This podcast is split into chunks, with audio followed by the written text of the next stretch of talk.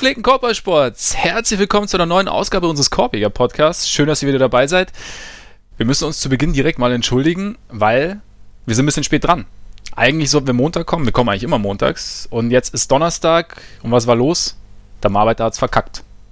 Halb was war denn da los, Max? Erzähl mal. Was war da los? Es war halb eins in London nachts, es war eigentlich alles fertig und dann habe ich die falsche, die falsche Taste irgendwie erwischt. Ich weiß auch nicht. Ich habe auf jeden Fall alles gelöscht unwiederbringlich. Und dann bin ich so anderthalb Stunden circa zwischen Wut und Verzweiflung hin und her gewandelt und habe versucht, das irgendwie wieder hinzubekommen. Und irgendwann, so gegen Viertel vor zwei, war es dann Resignation. Dann habe ich die dann auch geschrieben und dann, damit war es das mit unserer letzten Folge. Was eigentlich total schade war, weil die Folge war überragend, ne? Eigentlich schon. Aber ich, ich, ich sehe es irgendwie so, der, äh, also Picasso hat sicherlich auch mal das ein oder andere Gemälde, was er gemalt hat, verbrannt, das, aus Versehen. Das ist eine ähm, wunderschöne Analogie. Eben, und das passiert. Vor allem, das, das Gute ist, dass wir jetzt quasi quitt sind, weil ich vor zwei Wochen die Hallenbadaufnahme ja von mir kam, was äh, mein Schnitzer war. Ja, war richtig. Schnitzer. Also das habe ich, hab von, ich jetzt an, von jetzt an, äh, lass uns vornehmen, dass wir für den Rest des Jahres vielleicht das nicht mehr hinkriegen. So, äh, müssen wir uns aber eine, eine gute Zeit lang zusammenreißen. Ja. Ne? Ich tue mein Bestes heute. Du hast ja gerade schon gesagt, ich soll zwischendrin mal abspeichern. Ich werde es versuchen. Mal schauen, ob es klappt. Trotzdem natürlich nochmal eine Entschuldigung. Und damit geht es auch direkt weiter, weil nämlich diese Woche ist tatsächlich unser Bandwagon dran. Wir haben ja Anfang der Saison gesagt, dass wir uns einmal im Monat oder beziehungsweise jeder einen Monat lang mit einem Team beschäftigen wird, das ein bisschen unterm Radar fliegt. Wir haben uns da gegenseitig zugeteilt. Ole hat von mir die Nets bekommen, ich von Ole die Magic. Und heute werden wir euch erzählen, was uns da aufgefallen ist. Aber wir können natürlich nicht mit derlei Nebensächlichkeiten beginnen, ohne das Team der Stunde besprochen zu haben. Das Team mit den, mit den größten Schlagzeilen, das Team, um das sich gerade alles dreht, eigentlich die Bulls. Lauri ist zurück und Fred ist weg. Mittlerweile hat sich die, also ich muss gestehen, die Überraschung hat sich mittlerweile ein bisschen gelegt bei mir. Wie siehst, wie siehst du es gerade noch so mal kurz so aus ähm, der Perspektive? Eigentlich ist mir eh scheißegal, was in Chicago abgeht. wer, wer, sagt denn hier scheißegal? Ich, ich fühle mit dir, deswegen okay, okay. Ist, es, äh, ist es mir natürlich nicht egal. Nee, ähm, du hast schon recht. Also, also mittlerweile, man, je mehr man irgendwie drüber nachdenkt, desto mehr, äh, desto mehr gewöhnt man sich ja irgendwie auch die, an die Idee und an die Vorgehensweise, weil sie ja selbst Fans vielleicht so vom, vom Zeitpunkt her, glaube ich, für viele relativ überraschend war, also für mich auch, ist es halt eigentlich schon ziemlich so der, der klassische Modus operandi, den man von, von Garpex so kennt. Also auch das, auch da überrascht eigentlich der, der Zeitpunkt dann ja nicht wirklich, oder? Interessanterweise, also ich war, ich habe trotzdem hin und her überlegt, mit dem Zeitpunkt, wo, also warum gerade jetzt? Aber wenn man dann mal, ich habe dann, das habe ich, habe es irgendwo gelesen und es macht dann tatsächlich auch irgendwie Sinn. Also Markan ist jetzt zurückgekommen, dann und Portis stehen unmittelbar vor der Rückkehr. Also beide haben schon mit dem G-League-Team trainiert und sie haben am Montag wurde ja Heuberg gefeuert, hat äh, direkt dann Jim Boylan übernommen und sie haben in diesen fünf Tagen Sie haben in fünf Tagen ein Spiel, das war in, in, Indianapolis und danach drei Heimspiele.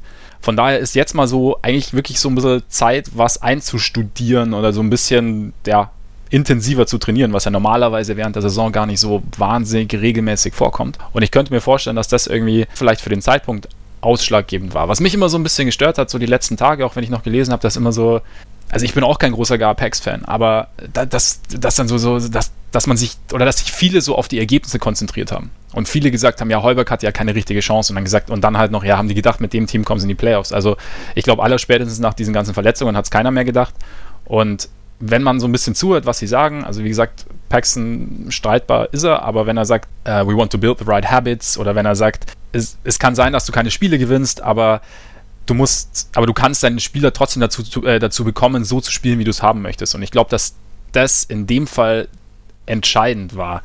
Und dass einfach wahrscheinlich sich innerhalb der Organisation oder innerhalb der Bulls so ein bisschen die, die Erkenntnis durchgesetzt hat, auch so über die letzten Jahre, dass, dass Heuberg irgendwie auf der persönlichen Ebene seine Botschaft nicht so richtig rüberbringen kann. Also das, es ging ja irgendwie, ich meine, er hatte einen denkbar schlechten Start, muss man sagen. Also er hat, er hat damals ein Veteranenteam geerbt von, von Tom Thibodeau, als er angefangen hat 2015, das schon eine feste Identität hatte, das eine defensive Identität hatte. Die Bulls hatten dann die Idee, sie wollten irgendwie schnell und modern spielen, Pace and Space, was, was Heuberg da an, an Iowa State ähm, praktiziert hat. Und das geht aber, glaube ich, einfach nicht. Also wenn ein Team, also muss, man muss ja überlegen, wie lange die, äh, die, diese Identität der 2015er Bulls gewachsen war. Mit Noah, mit Rose, mit, mit Gibson, mit Butler. Und dann kommt plötzlich ein Coach, der alles anders machen will, der noch dazu halt, ich meine, ich finde Heuberg wahnsinnig sympathisch. Und ich glaube, er ist aber halt einfach nicht so der, er kann, glaube ich, oder es wirkte aus der Distanz immer so, als könnte er nicht den Druck auf seine Spieler aufbauen und sie nicht so für seine Sache begeistern, dass sie ihm auch wirklich zu 100% folgen. Und dann gab es ja relativ schnell das Ding mit Butler, dass Butler gesagt hat, hey, wir müssen harter gecoacht werden. Dann äh, die Geschichte mit Noah, dass er gesagt hat, noch vor der Saison, Noah hat die Idee, dass er von der Bank kommt und Noah sagt, ich hatte die Idee gar nicht. ich wäre wahrscheinlich niemals auf die Idee gekommen. Und ich glaube, das sind alles so Faktoren, die damit reingespielt haben. Und, und, wie gesagt, ich bin relativ, ich bin mir relativ sicher, dass es um die Ergebnisse dieses Jahr überhaupt nicht geht bei der ganzen Sache. Nee, glaube ich auch nicht. Höchstens, wenn man jetzt sagt, dass es irgendwie um diese jüngste Niederlagenserie geht, aber an sich äh, hast du vollkommen recht. Also es, es ging auch in dieser Saison nicht primär um Siege, sondern irgendwie darum, dass man mal sehen wollte, ob eine gewisse Kultur, eine gewisse Philosophie sich vielleicht mal etabliert, mit der man was anfangen kann. Und da muss man ganz klar sagen, das ist jetzt in den ähm, dreieinhalb Jahre war jetzt dort. Äh, Gut drei, ist ja. Es, ist es nicht passiert, dass, dass jemals irgendwie diese Spielidee, von der immer geredet wurde, auch von dem Pace and Space und so, das ist nie passiert. Und ich finde, dass man dafür sowohl ihm als auch dem Front Office Vorwürfe machen kann. Ja. Also er hat, wie du schon gesagt hast, hat, glaube ich, nicht unbedingt die Persönlichkeit, um jetzt Leute komplett von seiner Sache zu überzeugen. Also gerade wenn, wenn man auf dieses alte Bulls-Team schaut, was er damals übernommen hat, das waren halt auch alles Leute, die zum Teil extrem loyal gegenüber Tipps waren. Mhm. Das darf man auch nicht vergessen. Und dann kommt halt ein komplett anderer Typ rein, der komplett andere, äh, eine, eine komplett andere Philosophie hat, komplett andere Prioritäten. Das ist ein denkbar schlechter Start. Und dann, zumal, wenn man auf die Jahre seitdem schaut. Äh, ganz sorry. kurz, zumal ja auch das Team in sich im Umbruch war. Also es war ja gerade so diese Transitionsphase, Transition Phase, ja, Transition Phase, egal. Zwischen Übergangsphase. Übergangsphase, richtig. Wir können auch mal wieder Deutsch sprechen. Ähm, zwischen Rose und Butler sozusagen. Also mhm. es war ja gerade noch so, Rose war eigentlich noch der Star des Teams, aber Butler ist hochgekommen, da gab es schon irgendwie, da gab es schon Probleme, dann die Älteren, also von daher hat, hat das ja so schon mit Schwierigkeiten innerhalb des Teams zu tun gehabt und dann war es natürlich noch schwieriger. Genau, so der Part und wenn man dann auf die Jahre danach schaut, äh, dann wurde einerseits dieses Team quasi aufgelöst mit Rose und Noah weg und man sagte, okay, jetzt konzentrieren wir uns darauf, schnell zu spielen und Dreier zu werfen, alles Mögliche, jetzt machen wir Pace and Space. Und dann werden halt Wayne Wade und Rajon Rondo verpflichtet, plus Tony Snell wird für Michael Carter Williams abgegeben. Also man, man konzentriert sich immer auf die beiden, aber Michael ja. Carter Williams reinzuholen für die Philosophie ist halt auch irgendwie sensationell. Was dann wieder nichts mit der Philosophie der vermeintlichen von Heuberg zu tun hatte. Also wieder, wieder ein Team, was eigentlich gar nicht zu dieser verkauften Strategie passte. Und dann innerhalb von einem Jahr kam, kam halt dann auch, also dann wurde endgültig der Rebuild eingeleitet, halt mit Butler Trade und und, und den, und den anderen Geschichten, also Wade und Rondo jeweils entlassen, dann wieder genau. ein komplett anderes Team. Und also an sich wäre, hätte man sagen können, die letzte Saison hätte die sein müssen, wo man dann wirklich mal diesen Schritt erkennen kann. So nach dem Motto, okay, das Spielermaterial ist vielleicht noch nicht ideal, aber jetzt kann der Coach etablieren, was er haben will. Und auch im letzten Jahr war die Teamchemie halt fürchterlich. Also wenn schon vor der Saison sich zwei Spieler gegenseitig aufs Maul hauen und also sich, sich wochenlang quasi ausnocken und du dann halt auch, auch in der Folge immer mal wieder aus dem, aus dem Team heraus irgendwelche Spitzen in Richtung Coach und, und Front Office und so hörst und halt nie das Gefühl hast, da gibt das in, in irgendeiner Form jemand auf der gleichen Linie. Und dann hörst du irgendwie von Paul Zipser, bei dem einfach, also der selber entscheiden musste, hey, ich nehme mich jetzt mal raus, weil er verletzt war und dann nach der Saison festgestellt wurde in München, dass er monatelang schon einen Ermüdungsbruch im Fuß hatte, der mhm. halt von den Bulls auch nicht erkannt wurde. Weil alles irgendwie ein sehr schlechtes Bild, was da abgegeben wurde und ähm, war halt eine, eine absolute Tanking-Season. Und ich meine, es gibt auch andere Teams, die tanken. Ich meine, schau dir jetzt die Hawks an. Aber bei den Hawks weißt du ansatzweise, wie sie spielen wollen. Also man kann sich einigermaßen vorstellen, wo sie im Lauf der nächsten Jahre hinkommen wollen, ob sie, ob das jetzt clever ist und ob, ob das gut ist, auf Trey Young als nächsten Steph Curry zu setzen, ist, kann man alles diskutieren. Aber es, es geht halt darum, dass man ungefähr weiß, was sie, was sie erreichen wollen. Und bei den Bulls habe ich das halt nicht. Muss man auch wieder dazu sagen, jetzt im Sommer haben sie auch wieder mit Levine, also Levine verlängert plus Parker verpflichtet, die beide null zu Pace and Space passen, weil die beide den Ball eigentlich ungern abgeben, weil sie den gerne viel dribbeln und äh, dann irgendwann werfen Wobei, und nicht unbedingt für Ball-Movement stehen passt halt einfach alles nicht zusammen. Also Coach und Front Office waren über diese ganzen Jahre meiner Meinung nach nie auf einer Linie. Und das ist ja eigentlich, das ist ja das Paradox an der ganzen Geschichte, weil Heuberg ja der ausdrückliche Wunschkandidat war. Also es war ja, ja sie haben sich damals die, die Suche komplett gespart. Ja. Sie haben einfach sofort, also sie haben gesagt, wir, wir werden jetzt mal die ganze Weile den Markt sondieren und in Wirklichkeit wussten sie von Anfang an, wer es wird. Genau. Und da ist natürlich, natürlich ist es schon irgendwie bitter, wenn jetzt genau die beiden quasi den Coach feuern, die dafür mitverantwortlich waren, dass der Coach nie das Material wirklich hatte, das er, das er gebraucht hätte. Aber wie du schon, wie du schon auch sagst, dass man halt diese nicht genau sieht, wo sie hinwollen und man sieht es halt auch einfach auch spielerisch nicht. Also letztes Jahr wäre schon so der, der Punkt gewesen, wo du es so ein bisschen hättest sehen müssen. Man hat es auch ein bisschen gemerkt, also sie haben mehr Dreier geworfen zum Beispiel, es war alles ein bisschen schneller, aber schnell spielen sie immer noch nicht. Und ich meine, sie haben ein junges Team. Also wenn ein junges Team irgendwas, wenn du irgendwas machen kannst mit einem jungen Team, dann schnell spielen theoretisch. Und zu Lavi also ich glaube, die Lawin-Parker-Kombination, es ist auch einfach jetzt, das glaube ich, muss man auch so sagen, ist saublöd gelaufen, dass Marker sich jetzt verletzt hat, weil Lawin und Parker gleichzeitig ist halt einfach schwierig. Beziehungsweise auch, dass Portis sich dann auch noch verletzt hat, also dass Parker dann quasi irgendwann ge gezwungen war, in Anführungszeichen zu starten. Weil da, da kann, glaube ich, nur relativ schwer irgendwie eine, eine Chemie irgendwie zustande kommen, weil die beiden einfach, also weil, weil Parker kann für Levine keinen Platz machen und Levine, glaube ich, macht für Parker ungern, ungern Platz, keine Ahnung, aber ich fand zum Beispiel jetzt gegen Indiana, jetzt im ersten Spiel unter ähm, Jim Boylan, hat man schon gesehen, dass Levine durchaus bemüht war, die anderen mit einzubeziehen, tatsächlich.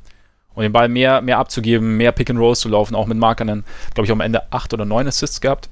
Und ich könnte mir schon, an, schon vorstellen, dass der Coach da eine gewisse Rolle spielt und ich glaube, dass da auch, dass das auch so ein Punkt ist. Also wenn wir uns gerade mal Levine anschauen, der ja gut in die Saison gestartet ist und dann immer mehr nachgelassen hat, was die Effizienz angeht. Und ich glaube, dass er so ein bisschen, ich meine, du hast ja auch gesagt, letzten Sommer dann irgendwie mit Levine verpflichtet und jeder kritisiert ja diese Levine-Geschichte so ein bisschen. Und ich bin weiterhin, ich, ich sehe in Levine weiterhin einen brauchbaren Spieler. Also gerade jemand, der ähm, im Schnitt vor dem Indiana-Spiel 25 Punkte macht, ist jetzt nicht ganz blind. Klar, man kann immer sagen, schlechtes Team, gute Stats, kann immer passieren. Nur ich glaube halt einfach für mich, wenn ich mir Levine anschaue, er ist keine erste Option. Das hat sich, finde ich, immer mehr rausgestellt so im Laufe der Saison. Also er hat Probleme gehabt, wenn, wenn er gedoppelt wurde irgendwann. Er hat sich dann irgendwann drauf auf seinen Jumper verlassen, ist nicht mehr so viel zum Korb gezogen. Aber wenn du ihm als Coach die richtige Rolle zuteilst, glaube ich, kann er dir, kann er dir schon was geben. Deswegen war ich jetzt auch gespannt, wie es jetzt wird, wenn Markanen zurückkommt, weil ich glaube, dass, dass die beiden sich ganz gut ergänzen können. Also dass Markanen auch halt zum Beispiel im Vergleich zu Parker wesentlich mehr Platz für Levine macht. Aber du brauchst eben einen Coach, der ihm das vermitteln kann. Und da hat man ja auch schon gesehen, da gab es auch die Aktion gegen, gegen San Antonio, wo er kurz vor Schluss, wo, wo Holber kurz vor Schluss erstmal Karte herholt, um äh, Levine einen Pick zu stellen, damit er den entscheidenden Wurf treffen kann. Bei einem Punkt, glaube ich, waren sie hinten. Und Levine den Pick wegscheucht und dann einen ziemlich miesen Dreier nimmt. Blöde Entscheidung von Levine, klar, aber trotzdem musst du natürlich, wenn es so vom Coach kommt, also finde ich, das hat, man hat da schon wieder so ein bisschen gesehen, okay, irgendwie, es stimmt nicht so hundertprozentig. Und da ist jetzt Boylan natürlich, der sich jetzt auch als harter Hund verkauft hat schon, die ersten Tage, ist da vielleicht der bessere. Wobei, noch ganz kurz, bevor ich jetzt hier einen Riesenmonolog halte, aber ich fand es ein bisschen. Ist okay, es geht ja um die Bulls. Eben. Da darfst du schon mal deine Monologe halten. Diesmal sogar ohne Auszeit. Ja, genau. Ja, eben, das muss ich nutzen. Wenn ich schon mal länger als zwei Minuten am Stück über die Bulls reden kann, dann was mich an Boylan jetzt so, so ein bisschen gestört hat, er hat immer so durch die Blume so ein bisschen Kritik an Heuberg geäußert, so nach dem Motto, wir wollen jetzt hart spielen, wir wollen, ähm, das Team ist nicht richtig fit. Also, also immer so ein bisschen durchgehen lassen, was ihm halt nicht so gepasst hat, was ja irgendwie, klar, aber er, ich meine, er war ja da. Es ist jetzt nicht so, dass er neu, neuer Coach ist, ne? dass er jetzt irgendwie, er war, glaube ich, ich weiß gar nicht, 2016 gekommen, ich bin mir gar nicht mehr sicher, aber er war schon eine gewisse Zeit beim Team sozusagen und er war ja auch Associate Head Coach, also er war jetzt nicht einfach nur Assistant. Also er hatte da schon eine relativ große Rolle. Und klar kann es immer sein, dass er vielleicht irgendwie andere Vorstellungen hatte und dann Heuberg am Ende gesagt hat, hey, wir machen das jetzt so. Aber ja, das hat mir, das fand ich jetzt nicht so gut. Andererseits finde ich die Ansätze natürlich zu sagen, hey, wir machen jetzt erstmal wieder ein bisschen, wir schauen auf die Basics, wir verteidigen besser, wir wollen offensiv, wollen wir mehr den Korb attackieren, wir versuchen Carter mit einzubeziehen, vielleicht auch mehr Pick and Rolls zu laufen. Finde ich, finde ich gut. Und wenn er, wenn es rüberbringen kann, wenn er es vermitteln kann, umso besser. Mal schauen. Er ist halt jetzt wieder ein bisschen mehr in Richtung Thibodeau, ne? Also von der Art her auf jeden Fall. also er, er, er, verteidigt auch mit permanent, also geht er in äh, Defensive Stance sozusagen, wenn, wenn verteidigt wird und äh, schreit auch recht viel. Also Eis habe ich jetzt noch nicht gehört, aber vielleicht kommt es ja auch. Eis, ja. Carl, Eis. Ja gut, aber Karl hört es ja nicht. das stimmt. Wobei, äh, mittlerweile schon. Ja, ja stimmt, stimmt. Ähm, ja, also ich, ich bin mal gespannt, wie sich das Ganze jetzt irgendwie, meiner Meinung nach, ich war jetzt nie großer Heuberg-Fan, einfach weil ich auch nicht gesehen habe, wo er hin will. Einfach auch, weil ich das Gefühl habe, dass es nicht, einfach irgendwie nicht funktioniert, aus welchen Gründen auch immer. Es tut mir irgendwie leid für ihn, weil wie gesagt, ich finde, er ist, ist ein sympathischer Kerl, aber ich verstehe die Entscheidung und ich finde es halt, ich finde es zu kurz gegriffen, wenn man sagt, er hatte nie eine Chance, weil, also er hatte spielerisch nie eine Chance, er hätte trotzdem was vermitteln können in meinen Augen. Und wie gesagt, dann zu sagen, ja, die Trottel, was haben die gedacht, wo, wo sie diese Saison stehen? Also ich glaube, man muss es einfach komplett von den Ergebnissen lösen, weil es einfach was anderes ist. Was nicht heißt, dass gar Packs einen Sensationsjob machen würden. Nö, also das, das Einzige, was ich halt absolut, also jetzt an dieser Entscheidung durchaus kritisierbar finde, ist, dass, dass man es halt nicht einfach im Sommer macht, weil sie waren sich offensichtlich auch im Sommer schon nicht zu 100% sicher, dass es irgendwie laufen würde. Also ich meine, ansonsten triffst du ja nicht eine losgelöst von Ergebnissen eine Entscheidung. Und an sich ähm, war, war, äh, war es ja relativ früh klar, dass es halt keine sportlich wahnsinnig erfolgreiche Saison werden würde. Man hatte letzte Saison schon gesehen, dass auch in einem Team, wo jetzt nicht drei Alphas oder äh, vier Alpha-Alphas rumlaufen, das äh, auch oder fünf da eher Alpakas. nicht. fünf Alpakas wären auch ganz Ja. geil.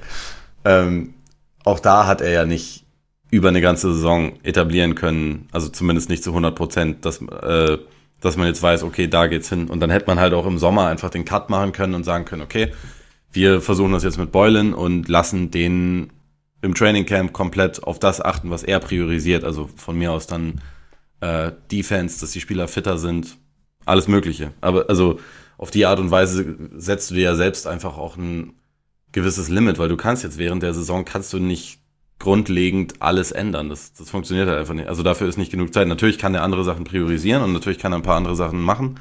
Letztendlich ist das Team, also während der Saison sind halt einfach nur sehr, sehr wenig Möglichkeiten, um wirklich zu trainieren, um Sachen einzustudieren. Also du hast schon richtig gesagt, jetzt ist so ein Stretch in ihrem, in ihrem Spielplan, wo ein bisschen was geht. Also sie haben ihm auch, die, also ich nehme auch an, sie haben diesen Zeitpunkt sehr bewusst ausgewählt, um ihm halt einen möglichst angenehmen oder okayen Einstieg zu verschaffen. Aber warum macht man es dann halt nicht einfach im Sommer? Da, also den, den, den Part finde ich halt, der, der spricht halt wieder für so eine gewisse Kurzsichtigkeit. Und ich meine, Boylan ist jetzt ja auch nur bis Ende der Saison und dann schaut man mal weiter.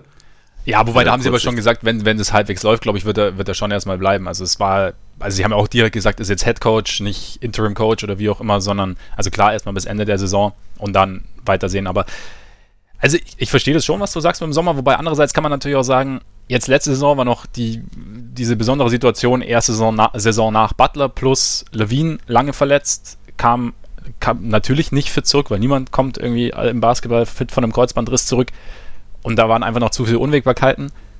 Haben sie sich im Sommer gedacht. So, und dann geht natürlich die Saison los und dann verletzt sich erstmal Markanen. Damit konnten sie im Sommer noch nicht rechnen. Und dann haben sie jetzt aber vielleicht im Verlaufe der Saison jetzt einfach jetzt gesehen, okay, es irgendwie ändert sich nichts im, in der Herangehensweise. Es fehlt auch, und das finde ich schon, dass dem Team halt so ein bisschen so dieses, also es war schon so ein bisschen, man hatte so den Eindruck, es ist jetzt wurscht, ob sie gewinnen oder verlieren.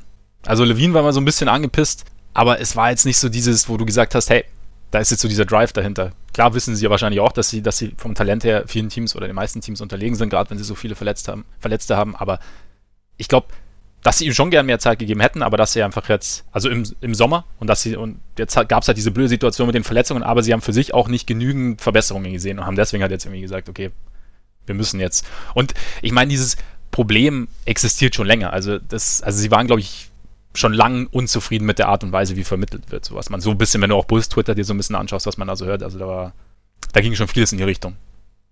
Finde ich auch alles legitim. Wie gesagt, ich, ich finde nur, dass das irgendwie im, im Sommer auch schon absehbar war, dass es irgendwie in diese Richtung Man hätte würde. überlegen Also können, natürlich konntest du Makanen und Portis die Verletzung nicht wissen und dann auch nicht, aber ja, also dass, dass es irgendwie nicht so zu 100% gepasst hat, irgendwie hat sich das halt einfach über die letzten Jahre schon abgezeichnet. Aber um dann, um dann mal nach, nach vorne zu blicken, wie, wie läuft's jetzt für die Bulls weiter? Will, willst du deine klassische optimistische Pro, äh, Prognose abgeben? Ja, ich habe ja schon gesagt, sobald Lauri zurück ist, muss sich äh, die Eastern Conference anschnallen. Und äh, es ist jetzt natürlich so, neuer Coach, Lauri zurück. Nee, also ich kann es immer noch. Ich bin ja weiterhin davon überzeugt, dass der Kern gut ist. Oder dass der Kern Potenzial hat, sagen wir es mal so. Also so, vor allem die, Dann sag mal kurz, wer, wer, wer gehört zu diesem Kern? zu diesem Kern gehören vor allem äh, Markanen und Carter. Also Mhm. weil ich einfach, und da muss man halt auch gar Packs dann zugutehalten. Gut, irgendwann an sieben, wenn Carter noch zu haben ist, musst du es ja auch irgendwie machen, aber ich glaube, die beiden ergänzen sich relativ gut, hat man auch im ersten Spiel schon gesehen.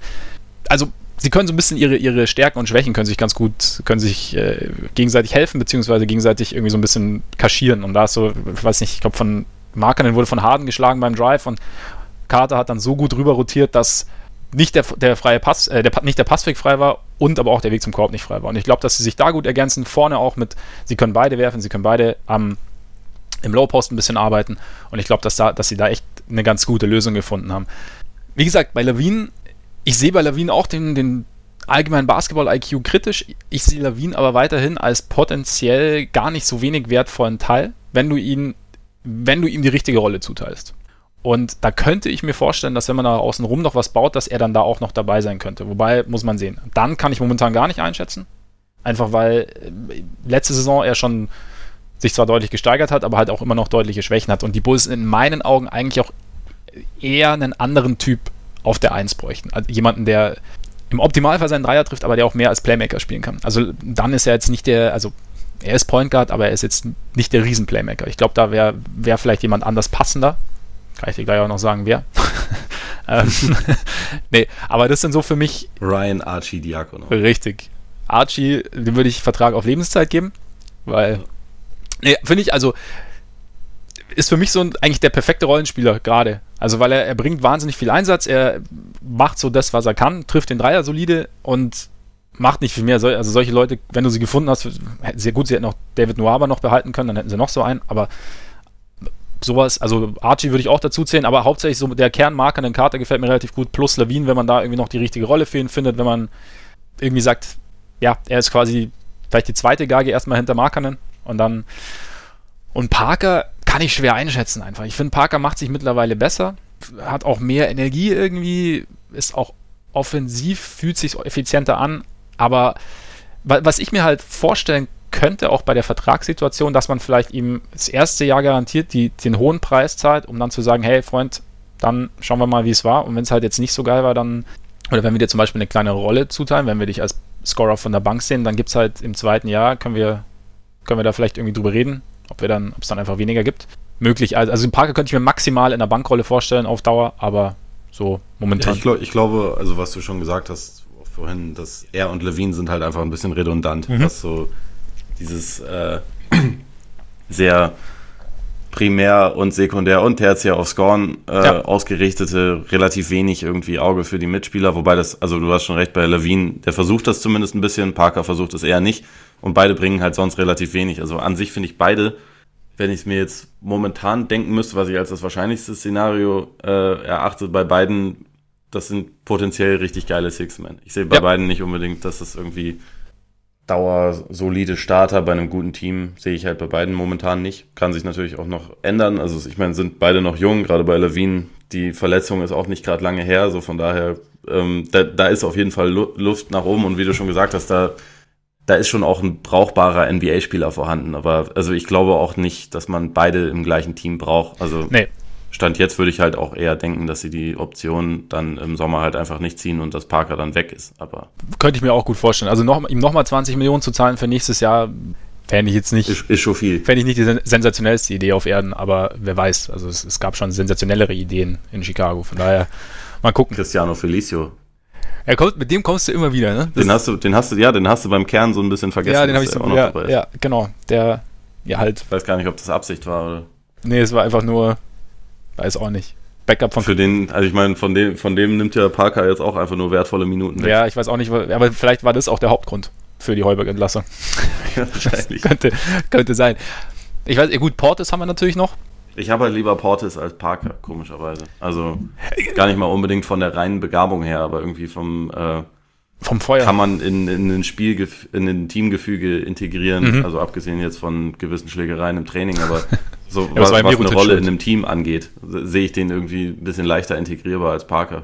Oder ist das ein falscher Eindruck? Nee, sehe ich, sehe ich auch so. Ich habe jetzt auch die letzten Tage tatsächlich mal irgendwie darüber nachgedacht, weil ich mir halt gedacht habe, okay, wenn du, wie, was ich vorher auch gesagt habe, Parker quasi als, als Bankspieler halten. Und ähm, dann wäre natürlich Portis nicht mehr notwendig, aber du hast schon recht. Also du kannst, glaube ich, Portis besser integrieren, auch wenn er auch sehr gern wirft, wenn er den Ball ja. in der Hand hat. Aber ich wenn glaub, der Ball in seine Richtung kommt, dann wird er auch geworfen. Richtig. Finde ich, find ich, find ich auch nur konsequent. Mache ich, mach ich auch ähnlich, wenn, selber, wenn ich spiele. Ähm, aber ich glaube auch so von, von der Persönlichkeit her ist er da, was man so mitkriegt von außen. Ich finde es immer schwierig, die Persönlichkeit aus 1000 Kilometern Entfernung zu beurteilen, aber so, wenn du, ich glaube, er kann Mitspieler besser um sich herum versammeln, vielleicht als Parker, was man so vom. Ja, und ich meine, letztes Jahr war es ja angeblich auch so, nach, auch nachdem er Mirotic K.O. geschlagen hat, dass das Team auf seiner Seite war ja. und nicht auf der Seite von Mirotic, was ja. irgendwie lustig ist. Aber äh, ich weiß auch nicht, was das über das Team aussagt. Oder ob, ob, man, ob sie quasi um die Ehre im Team gekämpft haben und er dann halt gewonnen hat, weil er härter zugeschlagen hat. Ich weiß es nicht. Aber es war schon sein. irgendwie irgendwie bemerkenswert, fand ich das. Ja, Nee, definitiv. Es war, war, war, war eh eine komische Situation, dann auch als Mirotisch zurückkam und dann irgendwie noch gespielt hat, dann waren sie sau gut, was eigentlich auch ja. keiner wollte. Ja, keine Ahnung, wobei, eine Sache noch ganz kurz, da hatten wir ja vor zwei, drei Wochen mal drüber geredet, als du mich gefragt hast, ob Fulz einer für die, für die Bulls wäre.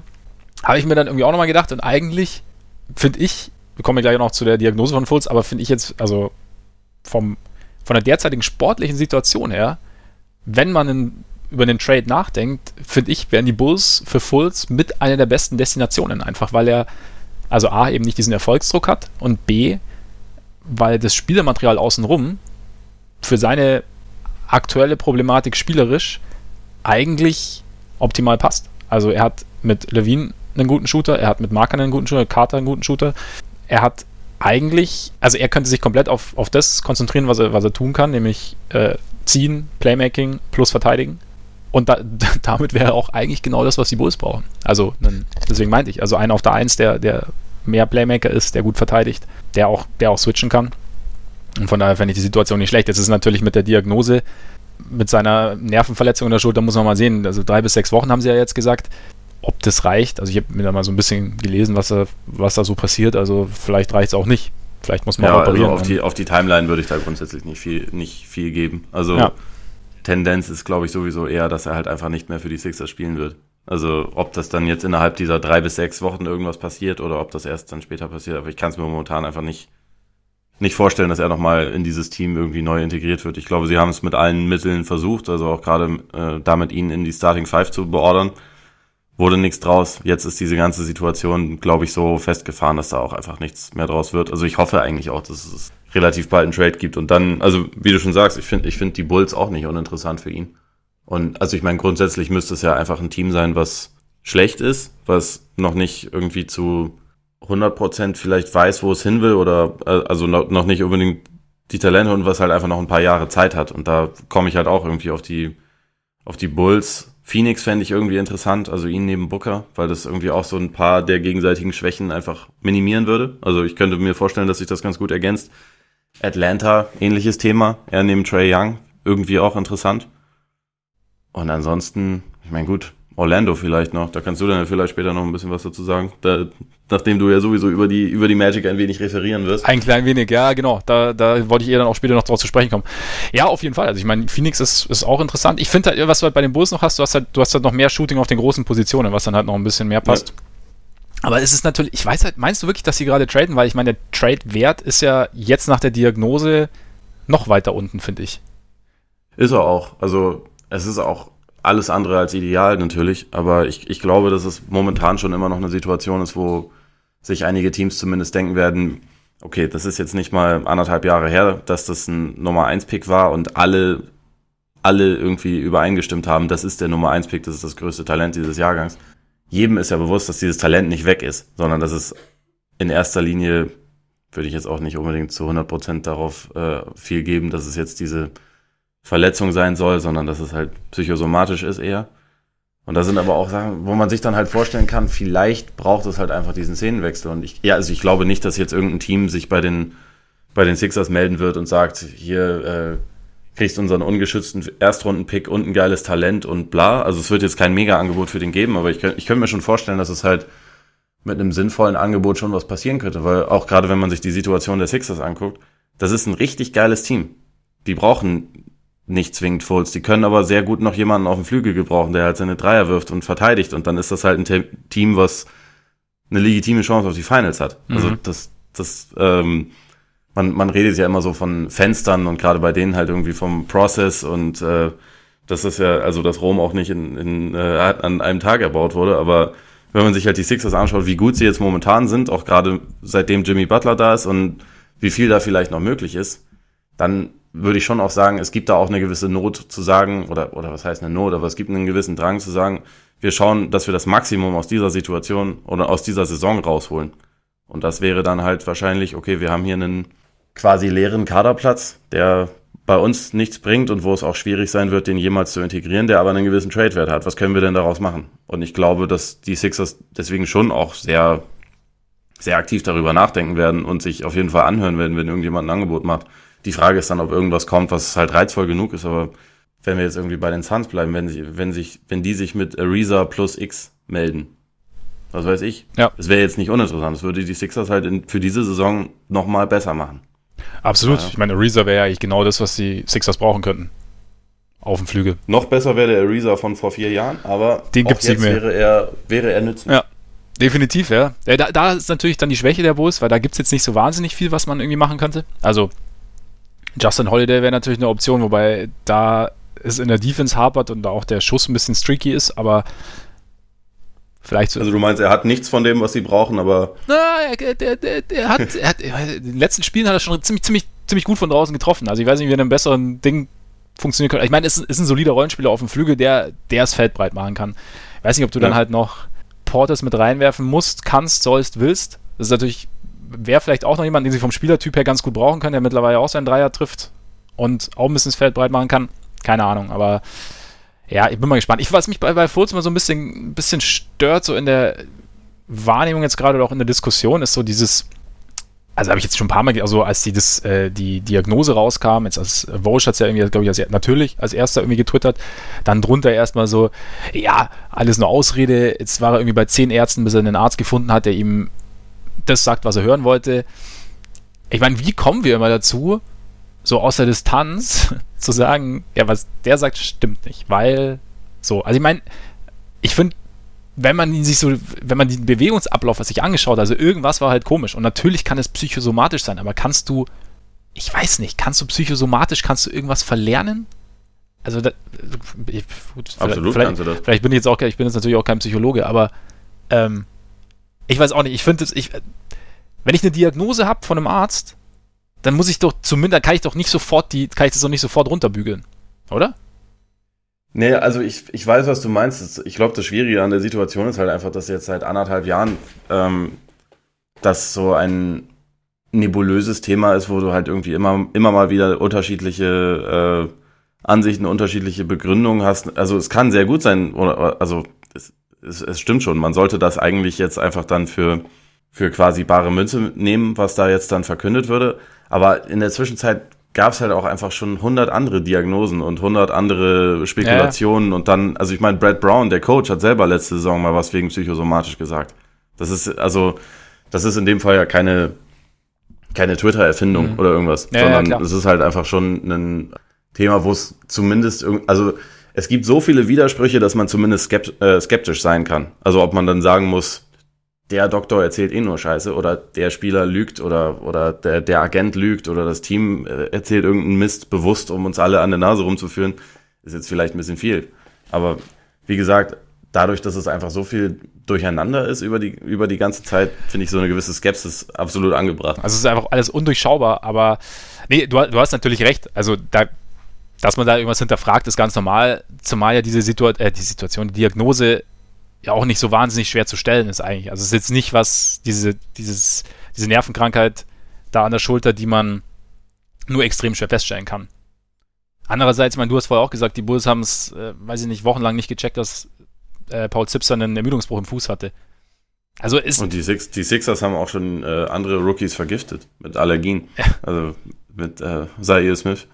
Was war So von noch? daher, der hat, ich glaube, es geht um eine, um eine Erdnussallergie irgendwie Okay. und äh, irgendwie diverse Kilos verloren. Und also irgendwie sind einfach junge Spieler bei den Sixers, die müssen erstmal durch die Hölle gehen, Ja, bevor genau. es dann irgendwann mal besser wird, habe ich das Gefühl. muss sich verdienen, da irgendwie spielen zu dürfen. Nee, aber also ich meine, es kann immer passieren, man weiß es halt irgendwie nicht. Also klar, vielleicht ist es auch Quatsch, aber ich fand immer so die, ich fand es halt schon irgendwie krass zu sehen, dass die erste Reaktion ist, also erstmal halt Häme war und irgendwie so, ja, jetzt erzählt er irgendeinen Scheiß, jetzt hat er endlich, was er hören wollte. Also ich meine, ich, keine Ahnung, hat mich irgendwie so ein bisschen, bisschen gestört. Aber andererseits, Nee, das, das finde ich auch albern. Ich habe halt das Gefühl, dass er wahrscheinlich einfach nicht wahnsinnig gut beraten ist. Und ich glaube, dass das Team um, um ihn herum das alles nicht unbedingt so clever steuert. Mhm. Und das jetzt halt schon seit einer ganzen Weile. Und dass das auch die Kooperation mit den Sixers fehlt, was halt wichtig wäre, gerade wenn man versucht, irgendwie diese Themen dann einigermaßen ohne Schaden nach außen zu kommunizieren. Das stimmt, ja. Ich meine, da scheitern halt einfach beide Seiten komplett dran. Und das jetzt schon länger. Ich, da würde ich null auf äh, den Spieler einprügeln. Das ist halt einfach, glaube ich, alle drumherum machen da einen ziemlich schlechten Job jetzt einfach schon seit einer ganzen Weile.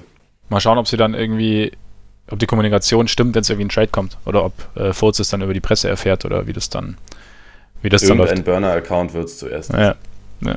Vielleicht ähm, macht Brian Colangelo nochmal ein Comeback irgendwie. Oder seine Frau. Oder seine Frau. Durchaus Richtig, möglich. könnte sein. Genug jetzt aber von den Bulls und von Fultz, oder?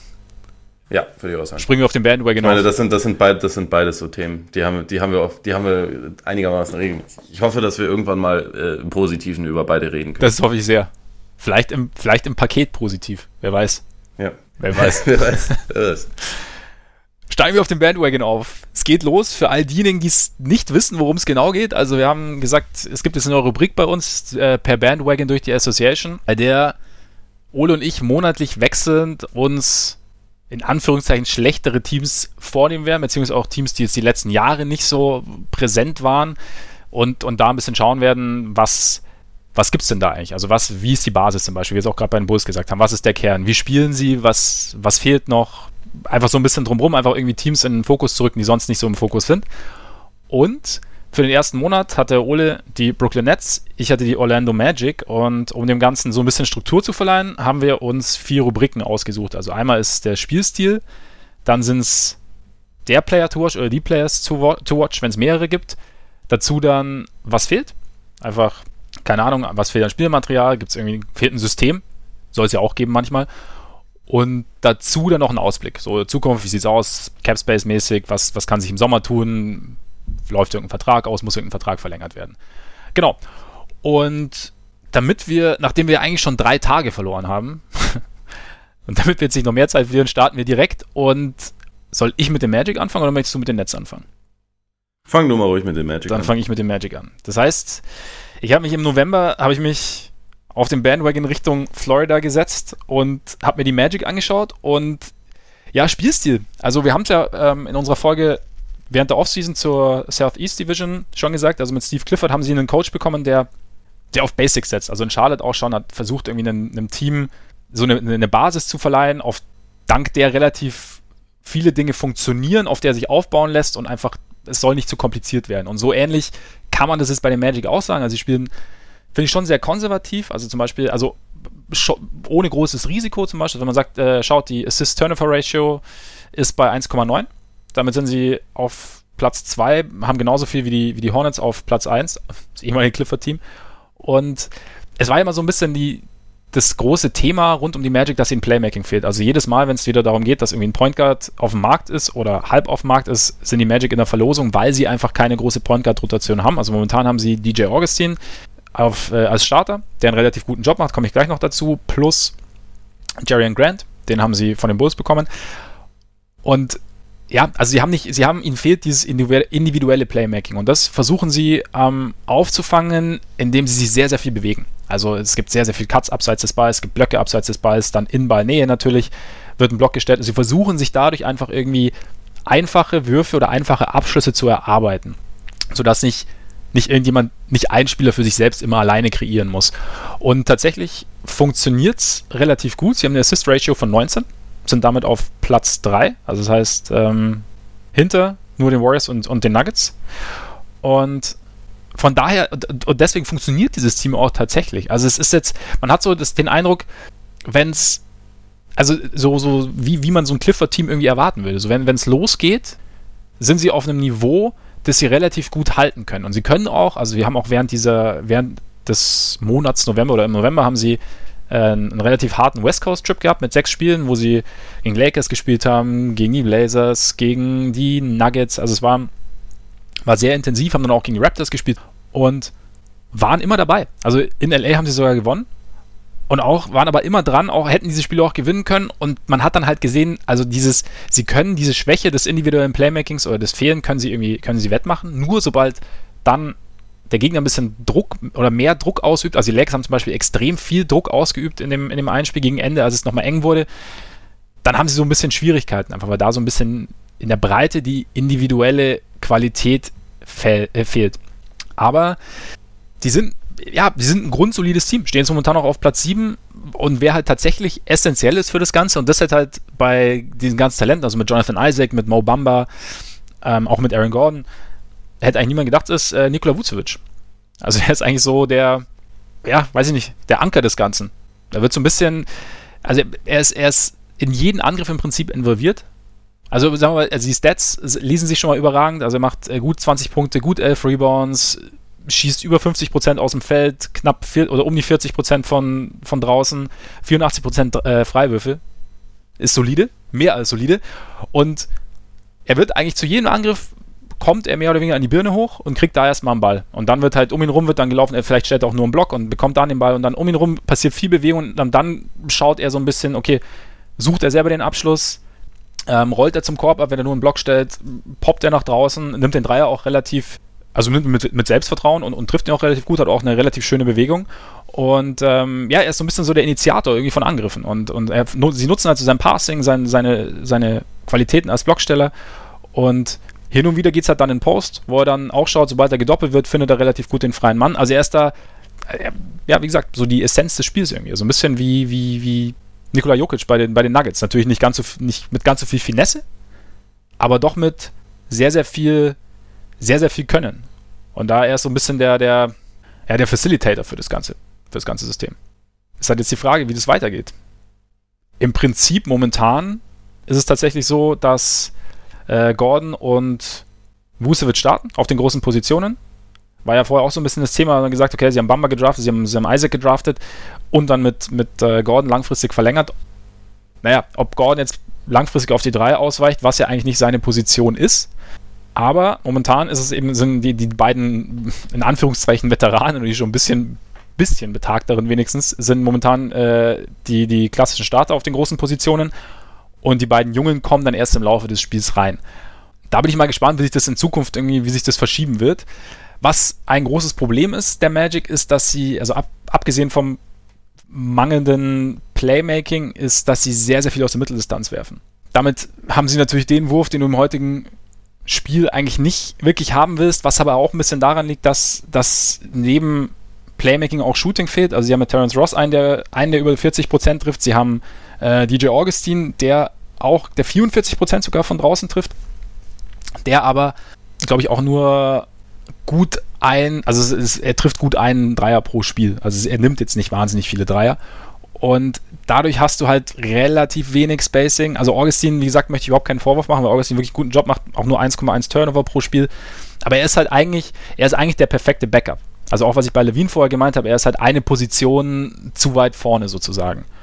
Da bräuchten sie halt jemanden, der da irgendwie dieses, der ein bisschen mehr Playmaking bieten kann und eigentlich auch auf dem Flügel jemanden, der noch mehr Shooting gibt, weil, weil Ross trifft, hat im, im November teilweise zwar alles getroffen und im November generell haben sie auch relativ gut als Team von draußen getroffen, also glaube ich mit, oder solide mit 37 Prozent und ähm, aber es fehlte halt, das Shooting fehlt so ein bisschen in der Breite sozusagen. Trotz Vucevic auch. Und jetzt muss man halt sehen, wie es mit Vucevic weitergeht. Ob, weil die Zukunft, komme ich gleich bei den Players to Watch dazu, gehört ja eigentlich Isaac und Bamba.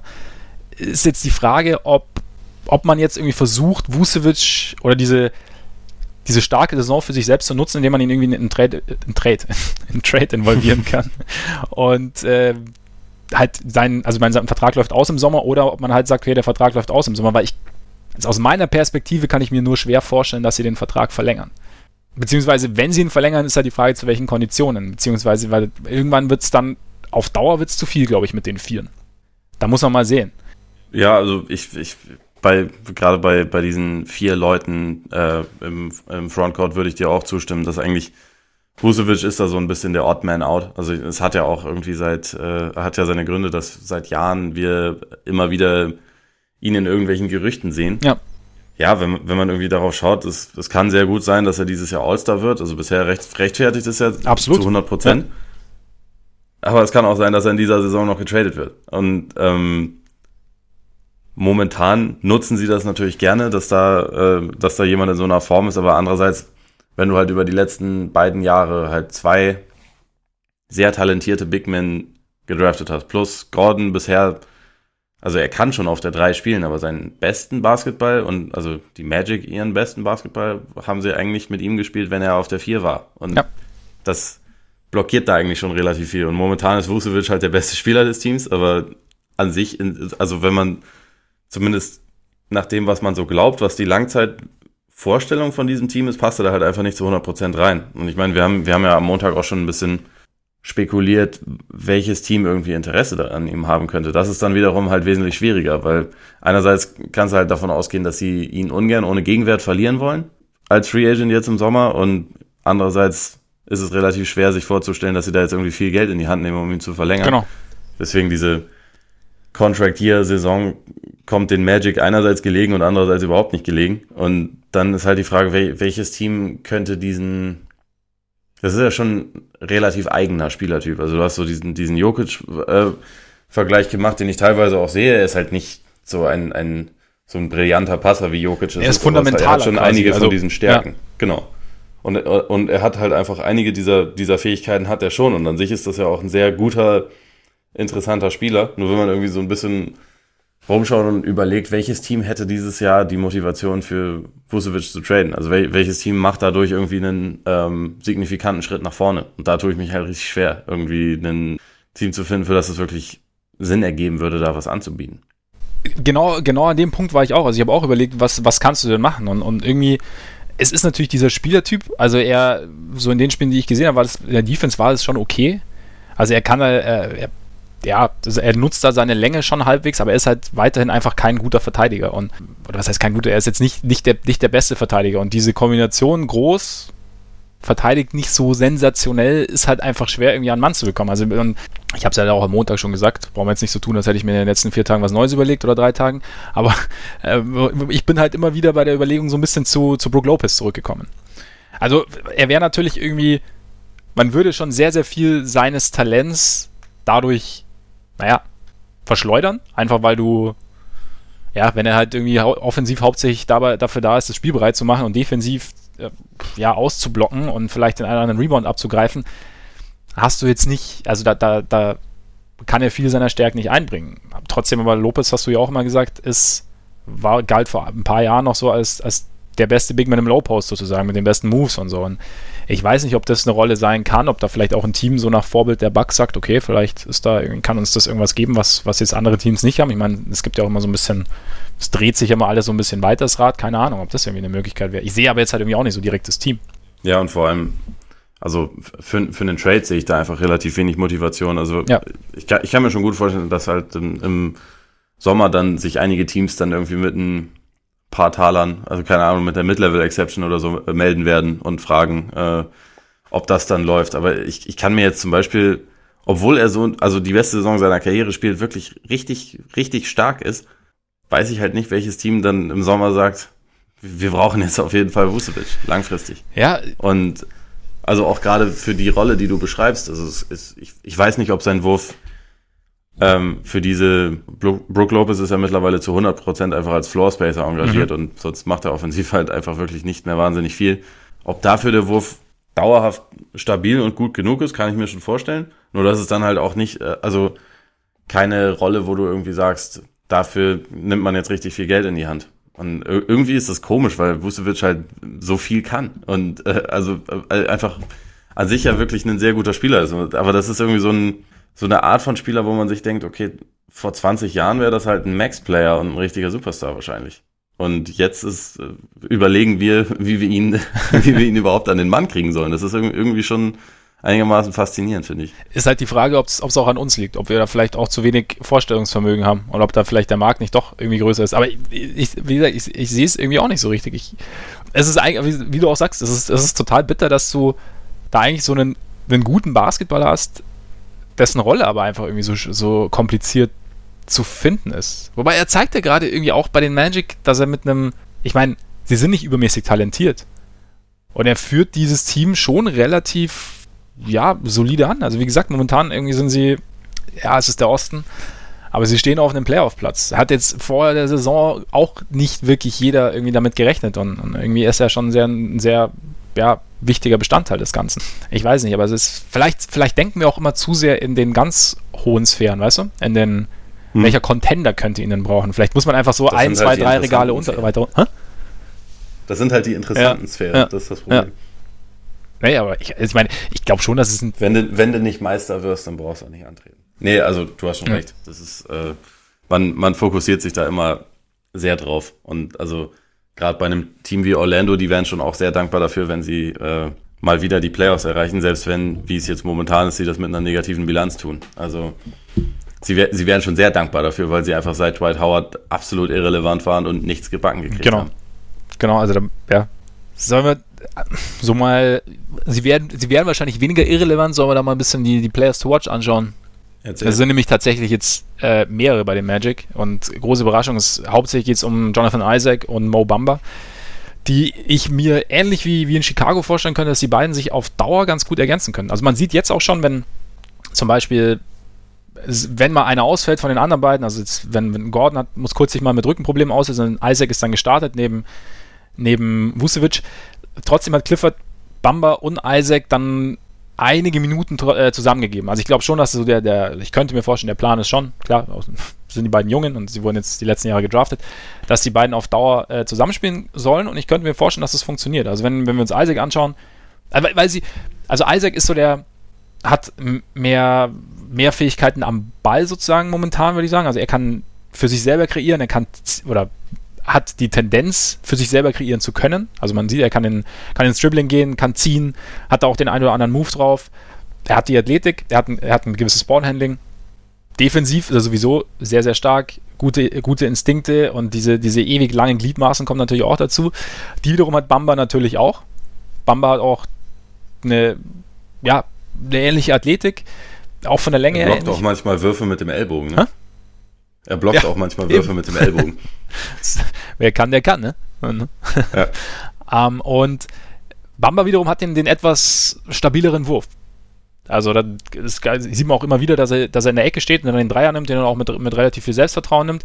Und das ist eigentlich ein Duo, was, was da offensiv relativ gut funktionieren könnte, was vor allem defensiv natürlich auch beiden entgegenkommt und den Magic dann auf Dauer auch entgegenkommt, dass sie dank ihrer Agilität auch an der Dreierlinie verteidigen können, auch kleinere Spieler verteidigen können, nach dem Switch zum Beispiel. Und das ist natürlich heute, das ist halt ein Punkt, den sie einfach jetzt auf Sicht auf Vucevic voraus haben, einfach, dass sie da schwerer oder dass es da wesentlich schwerer ist, irgendwie Mismatches zu, zu ähm, her heraufzubeschwören quasi vom Gegner und damit du auch irgendwie auf Sicht dann zum Beispiel für eine Playoff-Schlacht in Anführungszeichen dann besser gerüstet bist, einfach weil du jetzt nicht mehr so da irgendwie den, den mit dem Finger drauf zeigen kannst, okay, den Kollegen, den involvieren wir in Pick and Roll, bis alle kotzen und profitieren da, da davon. Und ähm, ich glaube, dass da, dass da, dass das schon die Idee ist, dass die beiden das irgendwie in Zukunft machen sollen, müssen wir halt sehen. Also ich meine, du hast dann irgendwie noch Gordon dabei, der jetzt irgendwie auch hauptsächlich auf den großen Positionen spielt. Was ich mir vorstellen könnte, dass ja, das so das Trio gibt. Also dass dann halt jeder so, ja, weiß ich nicht, 30, 35 Minuten bekommt, dass da so ein bisschen durchrotiert wird, dass dann geschaut wird, okay, je nach Situation, je nach Gegner, je nach auch, wie, wie der Einzelne gerade drauf ist, wie, hat er ein heißes Händchen oder nicht. Also das, und da glaube ich, da schließen sich die drei gegenseitig, glaube ich, nicht aus, zumal auch Gordon echt äh, defensiv eine relativ gute Saison spielt. Defensiv sich. Das ist dann halt einfach irgendwann ein Team, gegen das du, also du siehst ja kein Land mehr. Ja. Einfach weil die, weil die Arme so große, alle, genau. alle ziemlich switchable und äh, Athletik ist gut und so. Das das ist dann schon relativ fies, gegen die zu spielen. Eben, das war ja auch so ein bisschen ihr Plan vor der Saison. Haben sie auch äh, selber gesagt, also sie wollen eins der Teams sein, gegen das keiner spielen will. Und ich glaube, da, da, könnten sie schon auf dem Weg sein. Also Gordon hat auch mit, mit, mit unter Kawhi verteidigt und hat auch selber schon gesagt, also Defense ist ihm extrem wichtig, kämpft sich auch gut um Blöcke, durch Blöcke. Also da, da ist schon irgendwie Potenzial da. Und dann, ähm, ja, muss man mal sehen, wie sich das Ganze dann entwickelt. Also ich kann mal, wahrscheinlich wird Gordon dann auch hin und wieder auf die drei ausweichen, wenn dann beide spielen. Also ich kann momentan relativ, äh, Jonathan Simmons relativ äh, startet, startet auf der 3. Und ich bin gespannt. Also das ist, es ist, es ist irgendwie, es ist wie, wie auch bei den Bulls, würde ich sagen, es ist irgendwie ein, ein, vielversprechender Kern. Es fehlt noch ziemlich viel außenrum. Also so auf Sicht, ich weiß nicht, ich meine, Augustin ist jetzt natürlich auch rein vom Alter her jetzt nicht der Spieler, mit dem du in die Zukunft gehst oder der deine Franchise mitträgt. Dann hast du mit ähm, Evan Fournier hast du halt noch dazu, der, der so dem ganzen Spiel so ein bisschen die Anarchie geben kann, der aber natürlich auch sehr, sehr streaky ist.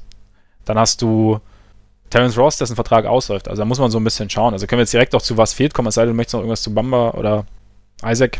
Ich, also ich, ich finde gerade Isaac als Spieler total Absolut. interessant. Der, also der kann halt schon echt brutal viel. Ja. Und wenn er, wenn er es schafft, sich wirklich einen stabilen Wurf zuzulegen, was bisher finde ich noch, also ich meine, es ist gut, dass er, dass er den mittlerweile mit, mit, mit Selbstvertrauen nimmt. Er muss halt irgendwie einfach die Routine, glaube ich, noch ein bisschen mehr reinkriegen und irgendwie die, äh, ja, die Effizienz einfach steigern, ja. aber dann ist es auf jeden Fall einer der interessanteren Bigs in der, in der NBA, finde ich. Aber sowohl er als auch Bamba, da, das ist jetzt dann vielleicht auch ein bisschen eine Überleitung zu, was fehlt, aber siehst du in einem, also gerade bei den drei Spielern, die wir dann jetzt aufgezählt haben, die wir so als, als den Kern sehen, kann einer davon jemals die erste Option der Offense äh, in einem guten Team sein oder brauchen sie das noch? Also Bamba ist mir dafür noch zu roh, um das irgendwie einschätzen zu können. Einfach weil gerade bei, bei solchen Spielern, die schon ein gewisses Skillset mitbringen, aber irgendwie in vielen Dingen noch am Anfang stehen, passiert irgendwie dann, oder kann immer noch relativ viel passieren, dann von Jahr 1 zu Jahr 3, 4 sogar noch. Weiß ich nicht. Isaac, wie du sagst, also wenn der Wurf irgendwann sich stabilisiert, also ich finde, gerade wenn du siehst, was, was er so, so aus dem Dribbling rausmacht, kann sein, aber momentan ist es jetzt, ist es kein, keine sichere Sache, bei keinem der drei. Also Gordon würde ich jetzt, würde ich jetzt schon, ich würde es nicht ausschließen, bei Gordon sehe ich, sehe ich das Potenzial aber noch nicht so einfach, weil er schon ein bisschen länger in der Liga ist und noch nicht an einem Punkt ist, wo du sagst, okay, er kann es komplett übernehmen. Und bei den anderen beiden, glaube ich, muss man muss man es noch sehen, weil die Schwächen halt schon noch da sind, aber wer weiß. Also es, wie gesagt, bei, bei solchen Spielern kann es ja auch mal sein, dass es auf einmal irgendwie Klick macht und dann ist es schwer, dem irgendwie beizukommen. Also ich meine, jetzt gut, das ist natürlich ein Extrembeispiel, weil Janis hat ja auch ein bisschen gebraucht, bis er wirklich offensiv alles irgendwie kanalisieren konnte. Also ich will jetzt keinen von den beiden mit Janis vergleichen, aber es sind trotzdem Spieler mit, mit, mit sehr, sehr großen Anlagen oder mit sehr, sehr guten Anlagen, die da vielleicht irgendwann hinkommen oder nicht genau dahin kommen können, aber schon vielleicht eine erste Option sein können. Aber du hast schon recht, also es fehlt so diese klassische erste Scoring-Option und das merkst du halt auch. Also gerade so in so Spielen, wenn dieser Team-Basketball, den sie halt spielen, wenn der nicht so gut funktioniert, wenn du, ja, wenn der Gegner ihnen so ein bisschen ihre Passwege und ihre ähm, Cutting-Wege auch nimmt, dann fehlt ihnen halt so dieses, individuell kreieren oder auch immer einfach, dass, halt, dass du einem den Ball geben kannst und der macht dann schon irgendwas. Also wie gesagt, ich habe ja gesagt, Fournier hin und wieder kriegt es schon hin, aber da hast du halt auch, da hast du Spiele drin, da, da funktioniert es wunderbar und dann hast du halt wieder Spiele drin, da funktioniert es gar nicht, und dann hast du Spiele drin, da funktioniert es und dann kurz vor Schluss, aber macht er trotzdem zwei Dinger, wo du die halt am Kopf hast. Und ja, das ist halt, ist halt, es ist, es ist, ich finde Fournier ist eine gute Ergänzung, aber natürlich nicht derjenige, der jetzt über deinen ja, über Sieg und Niederlage entscheiden sollte auf, auf, auf lange Perspektive hin. Und ich glaube, da fehlt ihm schon momentan jemand, der, der da übernehmen kann. Klar, Vucevic hast, hast du natürlich, der, der auch gegen die, gegen die Lakers ziemlich gut scored, der, dem du auch den Ball geben kannst, der dann auch, der dann auch was draus machen kann. Aber ja, vielleicht kommt es von innen raus. Wie gesagt, vielleicht vielleicht wird es Isaac. Dann hast du natürlich noch, die, dann hast du Shooting, hast du auch. Ross bin ich mal gespannt. Der, der war ja schon über seine ganze Karriere hin irgendwie streaky, hat jetzt auch seinen Contract hier. Muss man auch mal sehen. Also ein Vertrag läuft auch aus. Ein, eine der besten Antworten, wenn man fragt, welche vollkommen random Spieler haben mal über 50 Punkte in einem Spiel erzielt. Das äh, ja. Terence Ross immer einer meiner ersten Kandidaten, zusammen mit Tony Delk und Corey Brewer. Ja, stimmt, der hat auch, ja, ja, ja, genau. Ich meine, er kann unfassbar heiß laufen. Und er hat auch wirklich, also momentan ja. funktioniert es auch relativ gut. Aber es ist natürlich. Trifft den Dreier sehr gut die Saison ja, bisher, ne? Aber er, ist tatsächlich, es ist tatsächlich so, glaube ich, bei, bei ihm musst du immer so abwarten, okay, wie kommt er jetzt rein ins Spiel? Und dann merkst du schon, okay, läuft und dann kannst du ihm schon den Ball geben. Aber er ist keiner, dem du jetzt von Anfang an den Ball geben würdest, oder sagst, okay, der macht es schon, sondern musst immer so ein bisschen abwarten. Also ich glaube, da fehlt ihm noch so ein bisschen was. Und dann eben, wie gesagt, Playmaking. Und dann können wir jetzt auch relativ schnell zu Fulls kommen, weil wenn wir, wenn wir so dieses ganze Anforderungsprofil in Orlando anschauen, also Playmaking, Shooting plus ähm, Defense, dann Playmaking, Defense, ja. Stimmt auf jeden Fall. Also er auch gerade mit seinen langen Gliedmaßen würde da gut reinpassen. Aber er hätte halt ein ähnliches Problem wie in Philadelphia momentan. Also er hätte einfach nicht, er hätte schon vielleicht mehr Shooting um sich rum, aber er hat auch einen, einen, relativ dominanten Center, der vielleicht, der natürlich ein bisschen anders spielt als Embiid, aber trotzdem einen dominanten Center und er hat, ja, er hätte, er hätte wieder weniger Platz. Also ich weiß nicht, ob Fultz jetzt die, die Antwort für, für die Magic wäre, stand jetzt. Und Sie bräuchten Kemba Walker. Habe ich gerade überlegt. Ja. Das, also, äh, nicht, dass sie ihn bekommen würden, aber also gerade wenn wir auf die ja, Capspace hätten Steve Clifford-Verbindung auch eingehen, irgendwie, irgendwie wäre das, also wenn man sich jetzt so vorstellt, wie könnte dieses Team richtig interessant ja. werden, dann wäre halt so ein, so ein Spielertyp wie Kemba Walker wäre halt überragend bei denen. Ja. ja gut, ich meine, sie haben, sie haben Capspace im Sommer, kann man ganz kurz sagen, ich glaube, sie haben 80 Millionen in den Büchern. Fix. Bisschen was ginge schon. Ich glaube nicht, dass sie Kebab bekommen meinst du, Meinst du, aber es wäre cool. Meinst du Kebab keine Chance oder was? Schade. Ja, das war übrigens ganz kurz, das war, ich, ich habe selten, weil wir so lachen müssen bei einem Artikel, den ich gelesen habe, wie, also einfach random, wie als Kebab Walker bei, bei Spox irgendwo stand. Finde ja. ich heute immer noch sensationell. Ging mir auch so. Die Erklärung dafür war dann, dass das auf Apple geschrieben wurde mhm. und da Autocorrect halt aus Kemba Kebab. Das kann aber schon sein. Ich habe keine Ahnung, ob das stimmt. Ich habe es immer angezweifelt, ja. aber seit, seitdem ist das in meinem Kopf halt einfach Kebab Walker. Also ich meine, Apple Autokorrektur ist schon gnadenlos. Also ja. da, da, da kann, da, da ist schon mal schnell ein Kebab irgendwo eingefügt. ja, aber die, aber die Idee Kebab gefällt mir ganz gut eigentlich. Also spielerisch. Hunger hätte ich auch, aber. Ich, ja. ich, ich wollte gerade fragen, ob, ob, du jetzt Hunger hast, oder? Also ist, ja, aber gut, es ist, ist, wahrscheinlich eher, ist wahrscheinlich eher unwahrscheinlich, dass sie ihn bekommen, aber so einer wäre schon, was der da irgendwie so als, als erste Option im Angriff, der aber auch mit den anderen gut zusammen könnte, den auch die anderen entlasten könnten natürlich. Wäre natürlich auch ein Punkt, den wir bei Walker ja irgendwie auch sehen in Charlotte, der momentan ja, ja auch wieder, also so auf, auf Normalmaß wieder runterkommt, einfach weil er so viel schultern muss. Wäre jetzt nicht uninteressant. Also, aber man muss mal sehen im Sommer, was, was halt, was halt passiert, was möglich ist. Was sie, ob sie mit Ross verlängern wollen, ob sie mit, mit ähm, Vucevic, was sie da machen, ob sie ihn einfach laufen lassen. Es ist natürlich auch irgendwie das Problem, dass, also Richtung Ausblick schon, dass Orlando oder die Magic jetzt nicht die riesen Free Agent Destination sind. Also klar, Florida ist immer interessant und auch, also nicht nur wegen schönem Wetter, sondern auch wegen, wegen steuerlichen Geschichten, aber als Franchise ist halt in den letzten Jahren einfach zu wenig Positives passiert, glaube ich, als dass sie da wirklich was, was ausrichten können. Andererseits hast äh, vielleicht darf man auch gar nicht immer so auf die Vergangenheit gehen. Wenn, wenn sie es jetzt gut verkaufen, mit ihrem jungen Kern, mit Steve Clifford, der ein guter Coach ist, glaube ich, vielleicht geht da was. Aber Mal sehen. Ja, also haben ja auch ein neues, neues äh, Front Office seit dieser ja, Saison, ne? Also mit, mit Jeff Wildman, nachdem vorher, wie, wie ist er nochmal vorher? Äh, Rob, Rob Hannigan, ja, genau. genau. Bugs früher war. Der über, über Jahre einen ziemlich großen Schlingerkurs äh, gefahren ist, irgendwie ohne wahnsinnig viel Struktur. Also Orlando ist ja im Prinzip an einem Punkt, wo sie jetzt da, äh, damit anfangen können, quasi neue Strukturen zu etablieren ja. und, äh, und sich vielleicht auch einen besseren Ruf zu verschaffen. Aber also ich würde es schon auch so sehen, sie sind einfach nicht, also noch nicht an einem Punkt, wo sie, wo sie das haben. Und also wo, wo sie reizvoll sein können, weil gerade, wenn wir halt jetzt auf den kommenden Sommer gucken, das Ding ist halt einfach, sie sind ja nicht ein, eins von zwei, drei Teams, die jetzt irgendwie Capspace haben, sondern es hat halt einfach die ganze ja, Liga Capspace ja. und dann schaue ich mir, wenn ich quasi auf dem Markt bin, auch erstmal andere Teams an, bevor ich dann irgendwann bei den Magic lande. Also Absolut. die, die für mich interessant sind. Also ich meine, beide LA-Teams, beide New York-Teams. Das ist schon mal relativ schwer, da irgendwie gegen anzustinken. Chicago. Und dann kommen halt auch noch alle möglichen anderen. Und also über die Mavs äh, haben wir neulich ja auch schon mal kurz gesprochen. Die werden auch Kohle haben. Die sind jetzt auf einmal wieder ziemlich reizvoll, mhm. weil sie da einen Typen haben, mit dem wahrscheinlich relativ viele Leute ganz gerne zusammenspielen würden. Und das ist halt dann auch eins von 15, 16 Teams oder so, die Platz für einen, äh, für einen Max-Slot hätten jetzt im Sommer. Also das ist halt einfach keine hat einfach wenig Aussagekraft. Also ich glaube, momentan ist Orlando schon auch eher noch ein Team, was halt einerseits durch, ähm, durch, den, durch den Draft an gute Spieler kommt und andererseits halt, was halt versuchen kann, wie es jetzt Philly gemacht hat, wie es Toronto gemacht hat, halt Trades einzufädeln und äh, Superstars dann halt ein Jahr oder anderthalb Jahre vor ihrem äh, vor, vor dem Auslaufen des Vertrags irgendwie zu bekommen. Also das quasi so als vorgezogene Free Agency. Äh, auf die Art und Weise kann man sich halt so einen, so einen Vorteil dann verschaffen. Ich weiß nicht, ob man auf dem quasi offenen Markt, ob Orlando da Stand jetzt irgendeine Chance hätte. Nee, tue ich mich auch schwer. Also, weil ich meine, auch vielleicht sind wir auch da auch wieder. Ich meine, ich denke auch, dass ich hätte mich auch, wie, wie, kommen sie jetzt am schnellsten dahin, dass sie, dass sie mindestens in die Conference Finals kommen können? Das heißt, so, das ist so, so mal der Gedankengang. Und vielleicht ist es einfach auch mal, also die, die Arbeit, die sie bis jetzt gemacht haben, finde ich schon, schon respektabel, so die letzten Jahre. Also was sie jetzt aus dem Team gemacht haben, auch über den Sommer, was, was, was Steve Clifford da irgendwie, wenn, wenn du siehst, du hast jetzt irgendwie ein Team, das irgendwie eine, eine Idee hat, was du da dann doch mit einem, ja, spielerisch irgendwie erreichen kannst.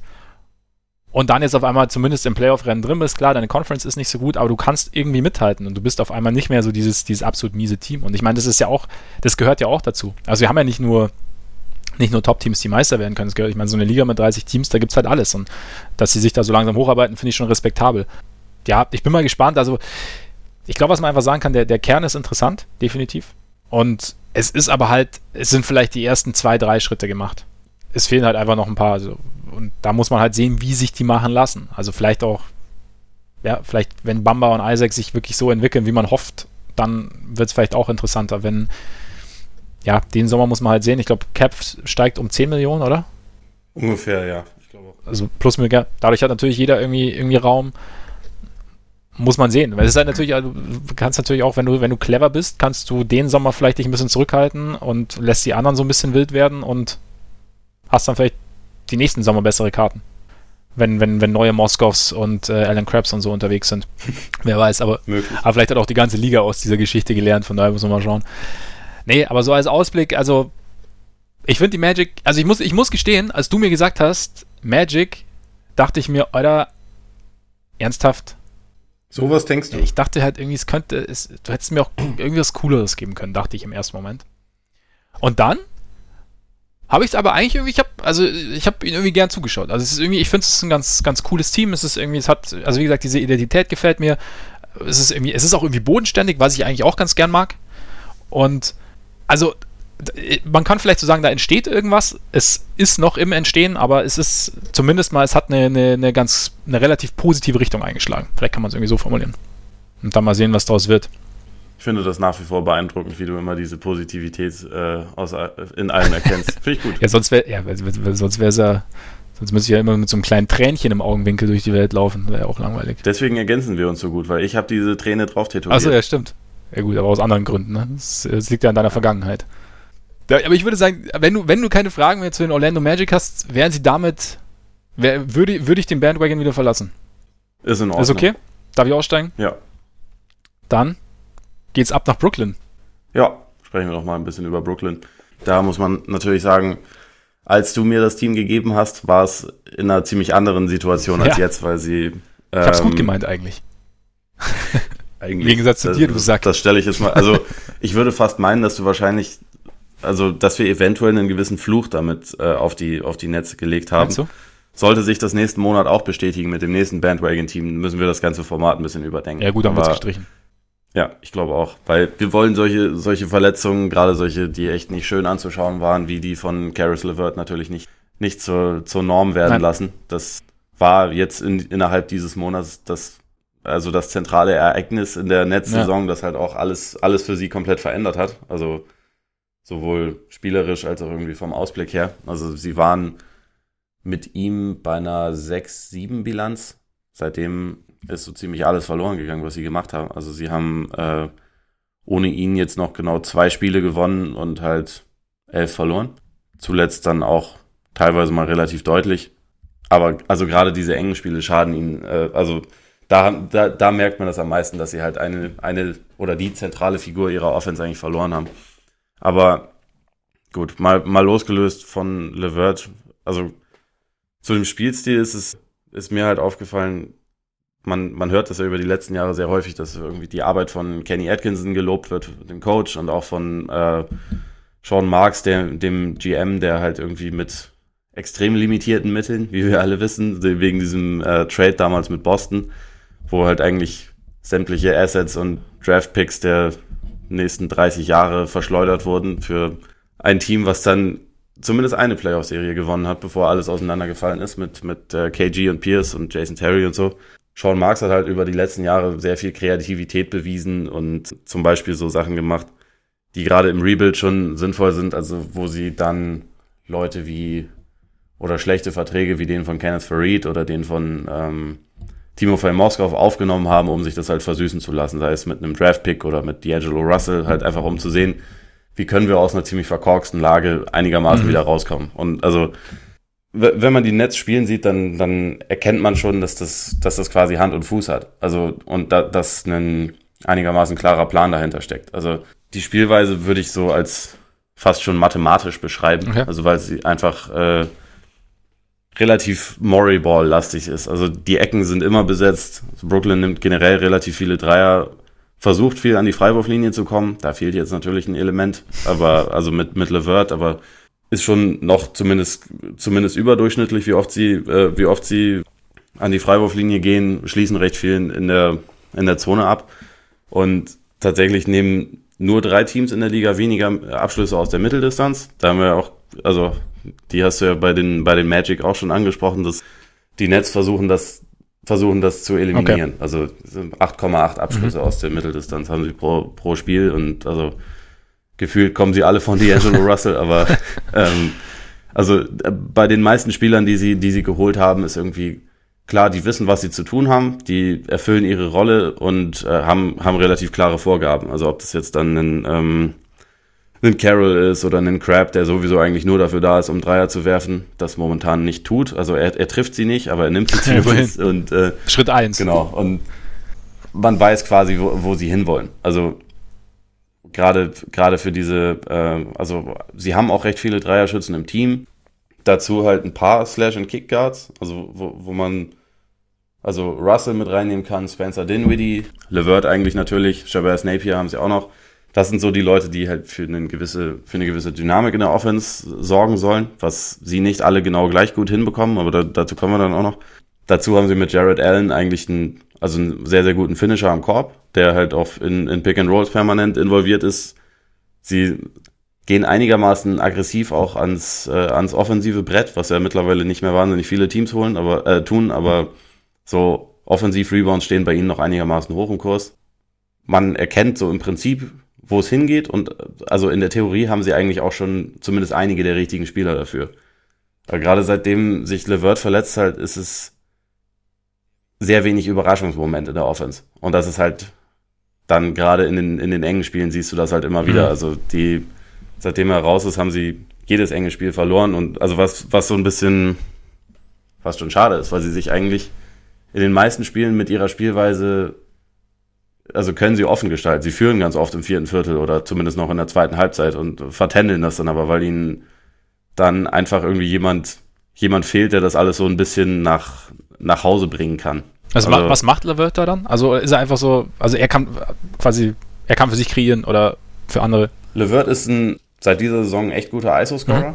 Also kann, kann sich gut eigene Würfe erarbeiten, aber er, er ist auch jemand, der, wenn er zum Korb geht, halt entweder äh, Freiwürfe bekommt und selber abschließt, der aber auch ein gutes Auge hat. Also sei es dann irgendwie für, für Schützen in der Ecke oder auch für, für Allen, der da oder oder ähm, Ed Davis, der, sein mhm. Backup, der auch schon in Portland eine gute Rolle gespielt hat, das hier in Brooklyn auch wieder tut. Hier in Brooklyn, ähm, du bist schon voll dabei. Das finde ich gut. Absolut. Ja. Mein, Band, mein Bandwagon, ja. Alter. Brooklyn ist cool. Also der Stadtteil wesentlich mehr als das Team, aber. Er kann sich ja noch angleichen. Äh, eben, das kann sich noch angleichen.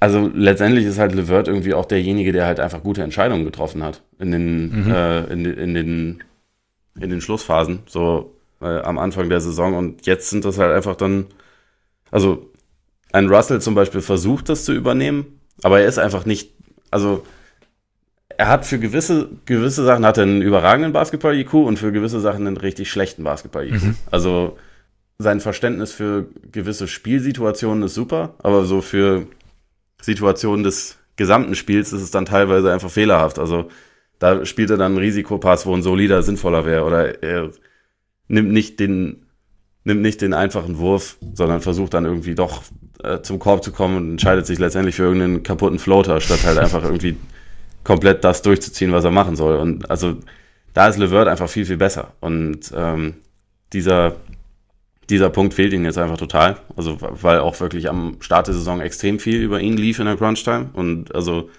er ja auch, glaube ich, bis er raus war, überall als der Favorit oder einer der Top-Favoriten so auf den, auf den Most Improved Player ja, Award stimmt. galt. Also, und quasi wie Oladipo in der letzten Saison jemand, der äh, nicht einfach nur ein paar mehr Minuten spielt und jetzt auf einmal geil ist, also weil er dadurch mehr Punkte macht, sondern der sich tatsächlich spielerisch einfach extrem weiterentwickelt hat. Das ist jetzt dann quasi raus und also über die letzten Wochen kann man das dann irgendwie so, so ein bisschen als, als Fazit nehmen, so dass relativ vieles auf den richtigen Weg schon gebracht wurde in Brooklyn und dass man erkennt, wo sie hinwollen, aber dass halt noch entscheidende Komponenten irgendwie im Spiel einfach fehlen. Also momentan ist einfach die die treibende Kraft, so die alles so ein bisschen ordnet, ist einfach momentan nicht da. Deswegen würde ich auch sagen, dass, dass Brooklyn insgesamt schon noch ein Team ist, was, obwohl es sich dramatisch insgesamt verbessert hat gegenüber den letzten Jahren, also ich meine jetzt in, in den letzten Wochen die Ergebnisse nicht mehr, nicht mehr wirklich, aber eigentlich vom Spielerischen haben sie sich schon extrem weiterentwickelt, nur sie sind trotzdem immer noch mittendrin im Rebuild, weil, also auch gerade wenn sie, wenn man sie jetzt vergleicht mit einem Team wie zum Beispiel Phoenix oder so, die sind philosophisch viel weiter als Phoenix, also weil man halt erkennt, was die Strategie ist und was, was das Kalkül ist und man hat einigermaßen eine Ahnung, was Kenny Atkinson halt als, als, äh, als Spielstil sehen will. Aber so diesen klar erkennbaren Franchise-Player haben sie halt noch nicht, den Phoenix wiederum hat, dann mit Devin Booker. Also so eine, so eine Personalie haben sie einfach noch nicht. Also man, man kann sich dann, man kann dann von mir aus drüber streiten, ob LeVert das perspektivisch sein kann. Wäre ich ein bisschen skeptisch, kommen wir dann gleich auch noch zu, aber ich finde, dass, ja, Brooklyn ist an einem relativ interessanten Punkt, einfach weil man einerseits weiß, wo es hingehen soll und andererseits aber nicht weiß, mit wem. Mhm. Damit, dadurch, dadurch ist es irgendwie eine relativ, relativ eigene Situation bei dem. Aber es ist ja schon mal, wenn du schon mal diese, diese dir deine Identität quasi angeeignet hast, das ist ja schon mal ein relativ guter Start, weil ich frage mich immer, was ist, was ist einfacher oder was ist komplizierter? Also klar, denken wir mal, okay, irgendwie den richtigen Spieler zu draften oder halt irgendwie den, überhaupt deine Finger an einen potenziellen Star zu bekommen, also muss gar nicht mal ein Superstar sein, ist relativ schwierig. Aber ich meine, wie viele Teams haben richtig gute Spieler, draften richtig gute Spieler und die versauern dann? Also Cousins zum Beispiel ja. oder Jetzt gut, Booker will ich jetzt nicht sagen, dass er versauert, aber ich meine, die Suns haben auch Probleme, das irgendwie zu nutzen. Die Suns stinken wie die Sau. kannst du keinem antun. Frage ich mich dann schon, was ist schwierig? Also klar, wenn du natürlich nicht draftest, ist es relativ schwierig, an einen guten Spieler zu kommen, aber nachdem die Netze jetzt, glaube ich, wieder draften dürfen, oder? Dann. Genau. Ja, ja, das ist jetzt vorbei. Dann ist es ja, ja, dann mal sehen, wie es dann. Dann kannst du ja diesen potenziellen Star relativ, ja, geschmeidig da irgendwie integrieren. Könnte ich mir vorstellen. Ja, ich glaube, das ist, das ist so ein bisschen dann auch eine Philosophiefrage, an welchem Punkt man lieber anfangen möchte, weil also Brooklyn konnte jetzt gezwungenermaßen Klar. sowieso nur damit anfangen mit dieser äh, Philosophie. Was dann halt irgendwie die Frage ist, wenn sie, es sieht momentan zwar nicht unbedingt danach aus, aber sagen wir jetzt mal, sie kriegen den Nummer 1 Pick, draften Zion Williamson, der vielleicht zu 0% da reinpasst in das, was sie sich Stand jetzt eigentlich vorstellen, dann letztendlich diktiert ja das überragende Talent von mhm. einem Spieler diktiert ja dann trotzdem mehr, was du von der Ausrichtung her machen willst, als äh, die Idee vom Coach. Also letztendlich sitzt da der Spieler, ob der das nun selbst forciert oder nicht, ja immer am längeren Hebel. Sollte ja auch sein. Also im Idealfall hast du ja ein Team, was auf die Stärken von einem oder von zwei, drei Spielern quasi mhm. zugeschnitten ist. Also was, was die, deren, deren Hauptfähigkeiten irgendwie maximiert. Das wäre das wär halt ganz, ganz interessant dann zu sehen, also in, inwieweit sich dann ich meine, du kannst auch, auch Atkinson anpasst ja. und komplett verändert, je nachdem, welche, welche guten Spieler er dann vielleicht irgendwann da reinbekommt. Ich meine, du kannst ja auch minim, was heißt minimal, leichte Anpassungen vornehmen. Also weißt du, ja. vielleicht ein Spieler, der vorher nicht in dem System gespielt hat, der hat vielleicht das Potenzial, in einem leicht angepassten System zu spielen, trotzdem noch in einem ja, gewissen Gerüst oder Korsett oder wie auch immer und dann halt hin und wieder ja. auszubrechen. Also aber ich, ja, aber nee, stimmt, hast natürlich recht. Sobald du, wenn du, wenn du den Spieler nicht hast, machst du es natürlich nicht. Und sobald du den Spieler dann hast, musst du sehen, wie du den am besten nutzt. Da bin ich mal gespannt, was da, was da passiert, was da noch kommt. Ja, im Moment geht es halt quasi so ein kleines bisschen in die Murray-Ball-Richtung, mhm. nur dass halt die zentrale Figur aller Harden einfach noch nicht da ist. Dabei haben sie einen Linkshänder immerhin, der einen Ball viel in der Hand hat. Dabei haben sie einen Linkshänder. Was eine überragende Überleitung ist, ich weiß nicht, ob du das absichtlich machst, für den Player to watch. Wobei intuitiv, alles intuitiv. Der ist nämlich eigentlich D'Angelo Russell, aber bevor ich auf ihn komme, möchte ich noch ganz kurz, gerade für dich als Schulliebhaber, kurz äh, oh, Spencer ja. Dinwiddie Stark, liegen, ja. weil jede Saison in diesem Spiel mit einem eigens designten Schuh, jeweils individuell, mal ist das irgendwie auf bestimmte Matchups bezogen, aber auch irgendwie mal auf politische Nachrichten, alles Mögliche. Die, er macht das jeweils quasi für ein Spiel und danach versteigert er die, äh, versteigert er die Schuhe dann für einen gemeinnützigen Zweck, mhm. was man grundsätzlich ja nur gut finden kann. Und es sind teilweise wirklich abgefahrene Schuhe dabei. Also hast du ja wahrscheinlich eh auch ja. gesehen, aber also die, die er für das Spiel gegen äh, die Heat und Dwayne Wade gemacht hat, waren richtig cool. Die, also er hat was zum gemacht, um Colin Kaepernick quasi zu würdigen. Auch guter Typ. Ja. Also ich meine, Dinwiddie ist sowieso ein sehr, sehr interessanter Schon, ne? Charakter. Also äh, auch bei dem bin ich interessant, wie es, äh, finde ich es interessant, wie es jetzt im, im Sommer dann laufen wird, weil er halt Free Agent wird und äh, wie, wie der Markt für ihn so aussieht. Aber das ist ein echt sehr, sehr brauchbarer Backup-Point Guard. Mindestens das. Und hat auch, hat auch eine coole Art. Also auch in, in Interviews sagt er eigentlich immer sehr mhm. offen, was er denkt und äh, flüchtet sich nicht ganz so vielen Klischees wie ja, die andere. Ich, auch, ich, ich folge mittlerweile auch auf Twitter, das ist auch mal hin und wieder ganz, ist immer ganz, ganz unterhaltsam. unterhaltsam. Genau. Der, der, der, der, also bei dem erkennt man, dass er seinen Account selbst, selbst ja. befüllt und kein, kein äh, verrücktes Marketing-Team hat, was Posts absetzt, die verkauft ja, werden. Stimmt. Aber was, was, was, sind so die Stärken? Also jetzt, wenn du, wenn du jetzt so spielerisch kurz so in, in zwei, drei Sätzen beschreiben müsstest? Es ist einfach jemand, also hat eine gewisse, gewisse Dynamik einfach im Spiel. Also er kommt ganz gut an die Linie. Mhm. Sein, sein Wurf ist äh, zwar schon ein bisschen streaky, aber also er kann sich halt einfach gut einen eigenen Wurf erarbeiten. Mhm. Also ich glaube, wenn, wenn er es noch schafft, es quasi so ein bisschen zu stabilisieren und die, die Quote ein bisschen zu steigern, dann, dann kann er quasi auch noch mehr erreichen. Aber was man auf jeden Fall momentan ziemlich eindeutig feststellen muss und was dann wiederum für meinen Player to watch gar nicht so ideal ist, die Offense funktioniert viel besser, wenn Dinwiddie sie leitet, als wenn sie äh, Russell leitet. Weil einfach irgendwie so ein bisschen, also er hat schon auch so ein paar verspielte Elemente mit drin, aber halt bei Weitem nicht so, es ist bei Weitem nicht so ein Auf und Ab wie bei Russell. Bodenständiger. Und damit, genau, und damit, damit läuft das alles so ein kleines bisschen, bisschen solider, mhm. sag ich mal. Aber gut, dann, dann kommen wir damit, damit mal äh, auf Russell, der jetzt auch äh, diesen Sommer Restricted Free Agent wird und für den Brooklyn ja durchaus ein bisschen was investiert hat. Also äh, sie haben unter anderem den Pick abgegeben, aus dem Kyle Kuzma wurde, haben dafür auch diesen äh, einstmals als untradebar bezeichneten Timofey Moskau-Vertrag aufgenommen, der wiederum seitdem noch ein weiteres Mal getradet wurde, also ganz so, oder sogar noch zweimal. Er sitzt mittlerweile auf jeden Fall in Orlando auf der Bank. Stimmt. Fand ich übrigens. Das, du, du, bist, du bist beim Frontcourt gar nicht auf Moskau. Ja, weil äh, kann, kann, ich jetzt noch ganz kurz machen. Ich habe letztens hatte ich auch so, ich weiß gar nicht, was, bei einem der letzten Spiele jetzt im November, das ich geschaut habe. Und da habe ich dann auch Timofey Moskau nochmal gesehen und dachte mir, es ist schon krass, ne? Du, also klar trainierst du, aber eigentlich sitzt du halt jedes Spiel in Klamotten auf der Bank und kriegst dafür halt 20 Millionen im Jahr überwiesen. Ist schon geil, oder? Das ist schon, also ich könnte mich mit so einer Situation aber überleg mal, wenn irgendein Team irgendwie mal, mal jemanden braucht, der so, so eine gewisse norddeutsche Mentalität mit reinbringt. äh, ich höre zu. Aber überleg mal, was du da investierst, also weil so als Besitzer ist es doch irgendwie, das ist doch, das sind 20 Millionen, der jetzt quasi, ich, ich weiß nicht, wie er für die Teamchemie irgendwie, also ist auch gar keine Kritik an Moskau übrigens, aber was er aber für die Teamchemie nee, macht. Warum? Sie haben ihm den Vertrag Eben, angeboten, genau. musste er auch nehmen. Genau. Also vollkommen in Ordnung. Aber so, das ist halt einfach jemand, der macht quasi für das, was du eigentlich ja machst, Basketballspiele gewinnen, macht der halt gar nichts. In dem Sinne. Das Geilste ist, der hat sich, der hat sich ja selbst quasi fast für einen Schwindler gehalten und zwar schon in dem Sommer, wo er diesen Vertrag abgeschlossen hat. So, wir hatten dann ein, ein Interview mal mit ihm kurz danach, mhm. weil, weil er mit der russischen Nationalmannschaft dann irgendwie mal in Deutschland gespielt hatte und den, da haben wir den mal kurz gesprochen und da letztendlich hat er auch halt auch erzählt, so, nach der Meisterschaft, also das war ja mhm. 2016, nach der Meisterschaft haben wir erstmal quasi eine Woche durchgefeiert und dann in der Free Agency auch nochmal. also, weil, das, wenn man sich so erinnert, das war am ersten Tag der Free Agency wurde dieser Deal geschlossen. Ich glaube in den ersten paar Stunden. Ja. Ja, und was irgendwie nach wie vor auch das Allergeilste an dieser ganzen Geschichte mit den Lakers ist, dass sie halt einfach am ersten Tag äh, 150 Millionen oder so kombiniert in Luol Deng und Timofey Moskov involviert, äh, investiert haben, was echt der, echt der Hammer. Ja.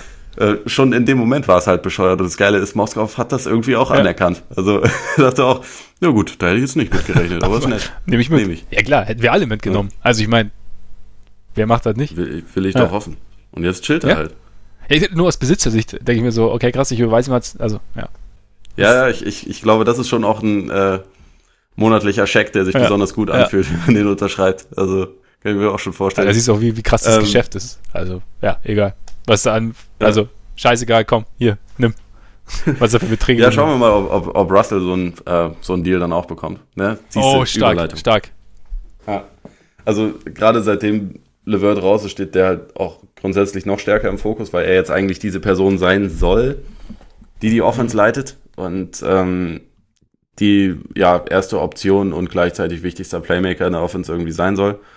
Das ist halt ein ein sehr großes Auf und Ab bei ihm. Also ich, ich finde auch nach wie vor, das ist jetzt sein viertes Jahr in der NBA, drittes Jahr in der NBA, viertes, viertes Jahr in der NBA. Ich, ja. ähm, und ich finde ihn immer noch total schwer einzuschätzen, weil es irgendwie in jedem Spiel hast du Situationen, wo man halt sehen kann, warum er ein Nummer 2 Pick war, also wo, wo halt einfach so gewisse Fähigkeiten, die nicht viele Spieler haben, einfach so durchblitzen, so die der Wurf ist zwar jetzt nicht immer von der Quote her super, aber ist eigentlich, also so von Shooting Motion her wunderbar. Also äh, ein, ein, hat einen sehr guten Wurf und hat eigentlich, wie ich schon gesagt habe, eigentlich ein sehr gutes Spielgefühl auch. Hat teilweise Pässe oder also haut teilweise Pässe raus, die in der Liga vielleicht zehn, zehn Spieler werfen können, also und, und sehen. Ist da drin, also da, da ist halt echt das Potenzial für einen richtig richtig starken irgendwie primären Guard vorhanden, sieht man.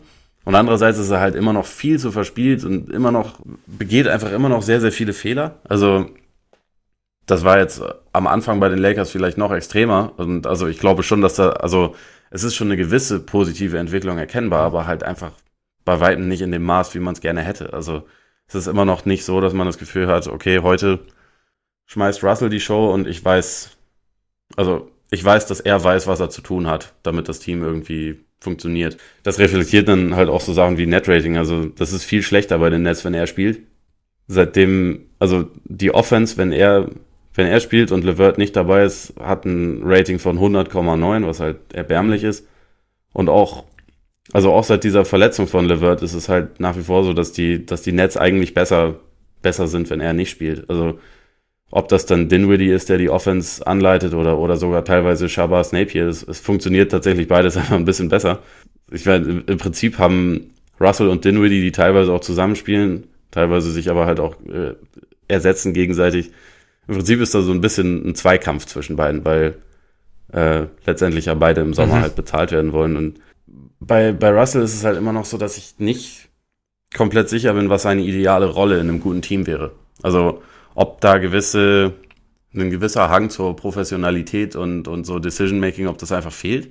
Ob das quasi, nicht, dass ich jetzt deine Bulls irgendwie nochmal reinnehmen muss, aber Kannst du äh, wo ich teilweise so Spielverständnis, Thematik, ob das halt problematisch ist, wie zum Beispiel bei Zach Levine, bei dem ich der Meinung bin, dass, also, wie du auch schon selber gesagt hast, der, dass der als erste Option einfach nicht clever genug ist, glaube ich, als Spieler. Also und auch ein bisschen zu sehr auf. Zu sehr im Tunnel vielleicht auch. Also sein. Ja. Genau.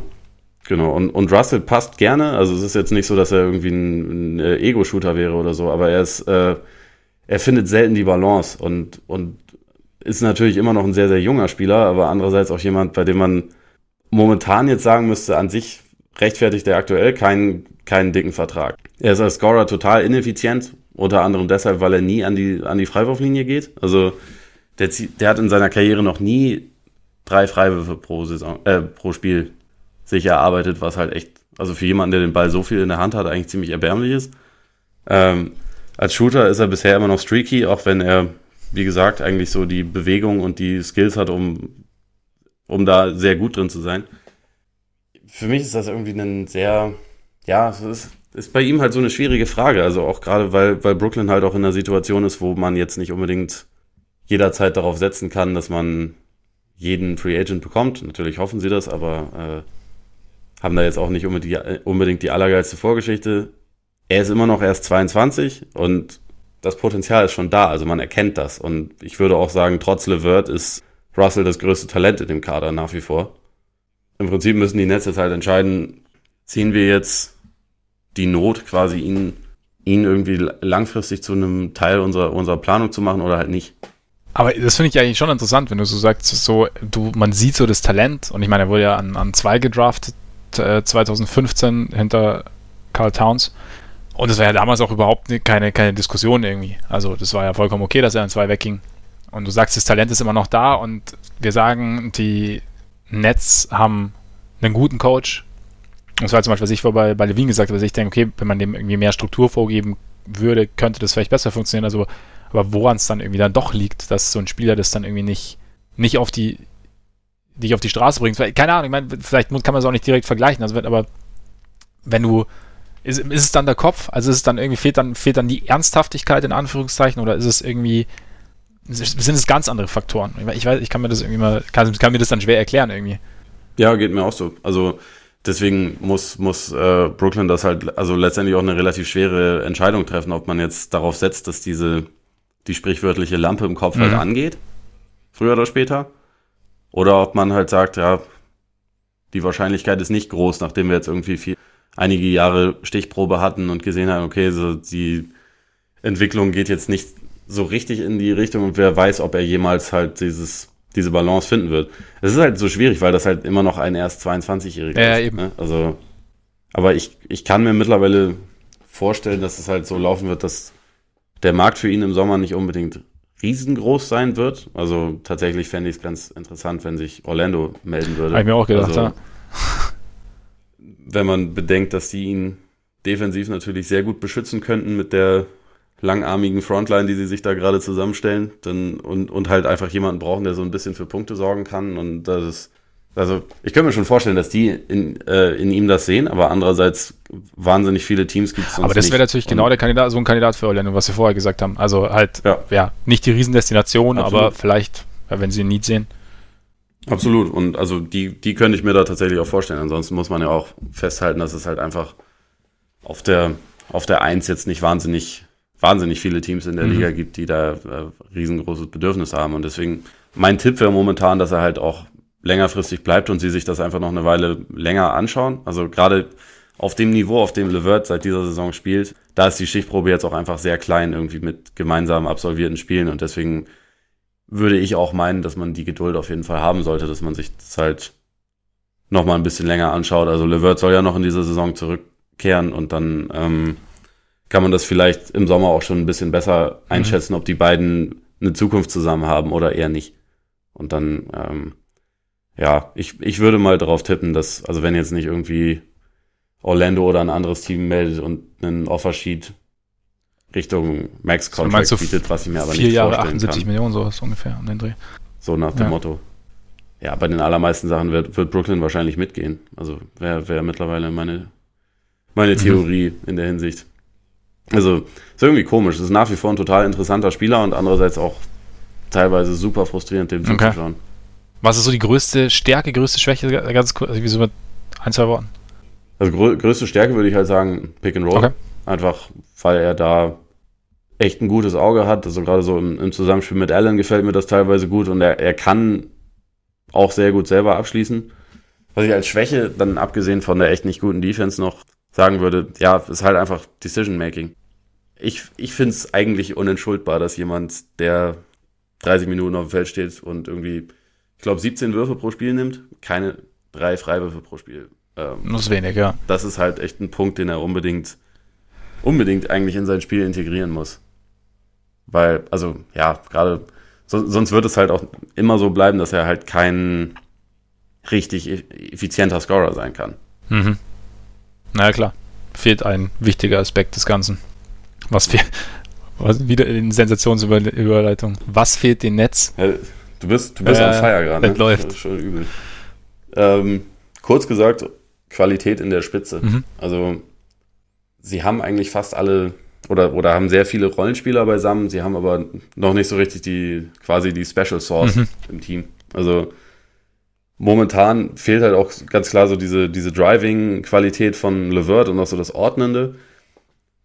Wo ich jetzt aber auch so ein bisschen gegensteuern würde, wäre, dass man halt irgendwie ihn trotz diesem geilen Saisonstart, den er hatte, wo er halt auch zumindest ansatzweise All-Star-Zahlen aufgelegt hat, äh, ihn jetzt so ein bisschen als 100, äh, Jahrhundertspieler verklären, weil so weit sollte man da auch nicht gehen. So, ich, ich halte extrem viel von ihm, aber es ist jetzt für mich auch keiner, der spielerisch so echtes Franchise-Player-Potenzial hat. Also nachdem ich ihn vorhin selbst wegen seinem Entwicklungssprung mit Oladipo verglichen hat, auf dem Niveau sehe ich ihn nicht. Okay. Also ich glaube auch nicht, dass er dass er dahin kommen wird. Also man muss auch dazu sagen, der ist jetzt auch schon 24, war im College schon extrem verletzungsanfällig, also hat da, glaube ich, insgesamt 18 Monate mhm. oder so verpasst. Und das, das war zwar jetzt so eine ähm, quasi Zufallsverletzung, aber es ist bei ihm schon ein Thema, was man im Hinterkopf haben muss, meiner Meinung nach. dass es halt einfach schon öfter jetzt passiert ist. Und ich halte ihn, wie gesagt, potenziell für einen sehr guten Spieler, aber eigentlich eher, eher so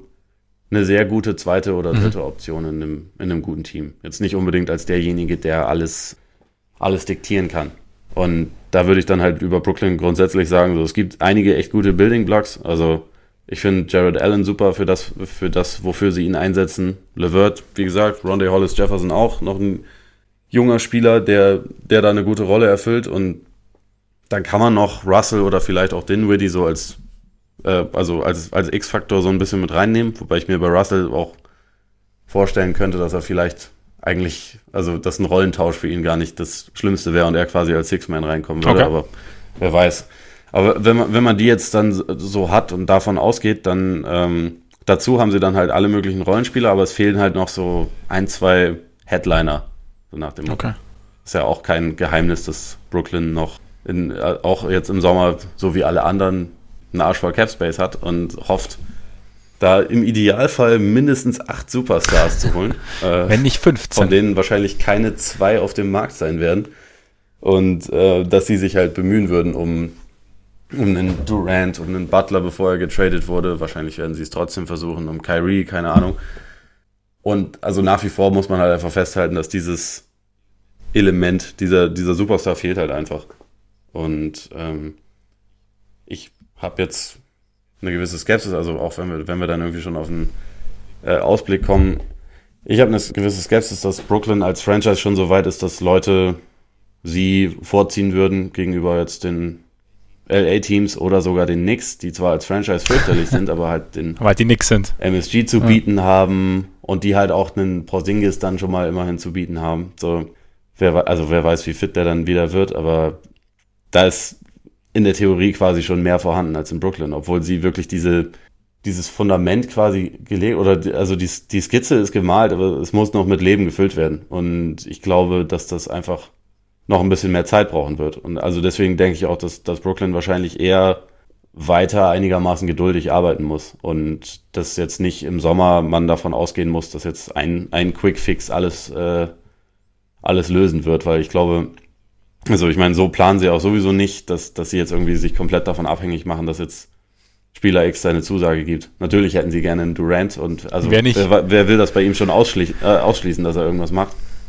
Aber Den kann ich mir aber auch gut neben, neben Levine vorstellen, ehrlich gesagt. okay. Was, was ist dann mit dem Finisher? Ja, der, ja, Durant zwischen Levine und dem Finisher. Ich weiß, ja, das, Super, ja, Team. Genau was, was, was Devin Booker gerne hätte, gibt es dann halt mit dem Finisher. Nee, aber also so, um, um das mit den Nets abzuschließen, so ich, ich glaube, dass so eine gewisse Lauerstellung noch eine ganze, äh, also noch eine längere Zeit nötig sein wird und dass an sich das aber auch relativ positiv gestaltet werden kann. Also sie, dieser Aderlass in Sachen Draftpicks ist ja jetzt endlich mhm. vorbei. Das heißt, sie haben jetzt endlich wieder die Mittel, um äh, so ein bisschen aufzubauen. Sie haben jetzt im kommenden Sommer auch noch einen extra Erstrunden-Pick aus, aus Denver bekommen, halt in einem, in einem Farid-Trade. Und das wäre halt auch was, also wenn sie jetzt keinen, keinen Superstar bekommen sollten in der Free Agency, ist das halt auch weiterhin eine Möglichkeit, also dass sie diesen Cap Space quasi äh, verleihen, wie sie es ja mit Moskau und Farid mhm. auch gemacht haben, um sich dafür dann halt mit Picks oder anderen jungen Spielern belohnen zu lassen. Ich glaube, dass es am wahrscheinlichsten ist, dass sie diesen Weg halt noch eine Weile weitergehen müssen dass sie das aber auch hinbekommen werden. Also wie gesagt, so die, die handelnden Figuren halte ich alle eigentlich für ziemlich, also sie wissen, was sie machen. Aber deshalb eigentlich auch für mich auch eine Frage, wie, wie siehst du denn so allgemein als Free Agent Destination? Muss ja jetzt nicht für den Sommer sein, aber so allgemein, weil eben sie haben irgendwie handelnde Personen, die irgendwie mit, mit Plan vorgehen, also auch in den wichtigsten Positionen mit Coach und, und GM jetzt und sie haben halt also sie haben halt New York. Also auch wenn es jetzt nicht, nicht die Knicks sind, nicht der MSG ist, aber trotzdem sind sie ja so im größten Markt quasi. Und klar sind sie als Franchise jetzt nicht, haben sie nicht dieselbe Geschichte wie die Knicks. Aber trotzdem irgendwie, also meinst du nicht, dass das irgendwie vielleicht auch interessant sein könnte, dann in dieser Stadt irgendwie, also für Superstars oder für Free Agents in dieser Stadt quasi so, so, so eine zweite, so einen zweiten großen Leuchtturm aufzubauen oder so?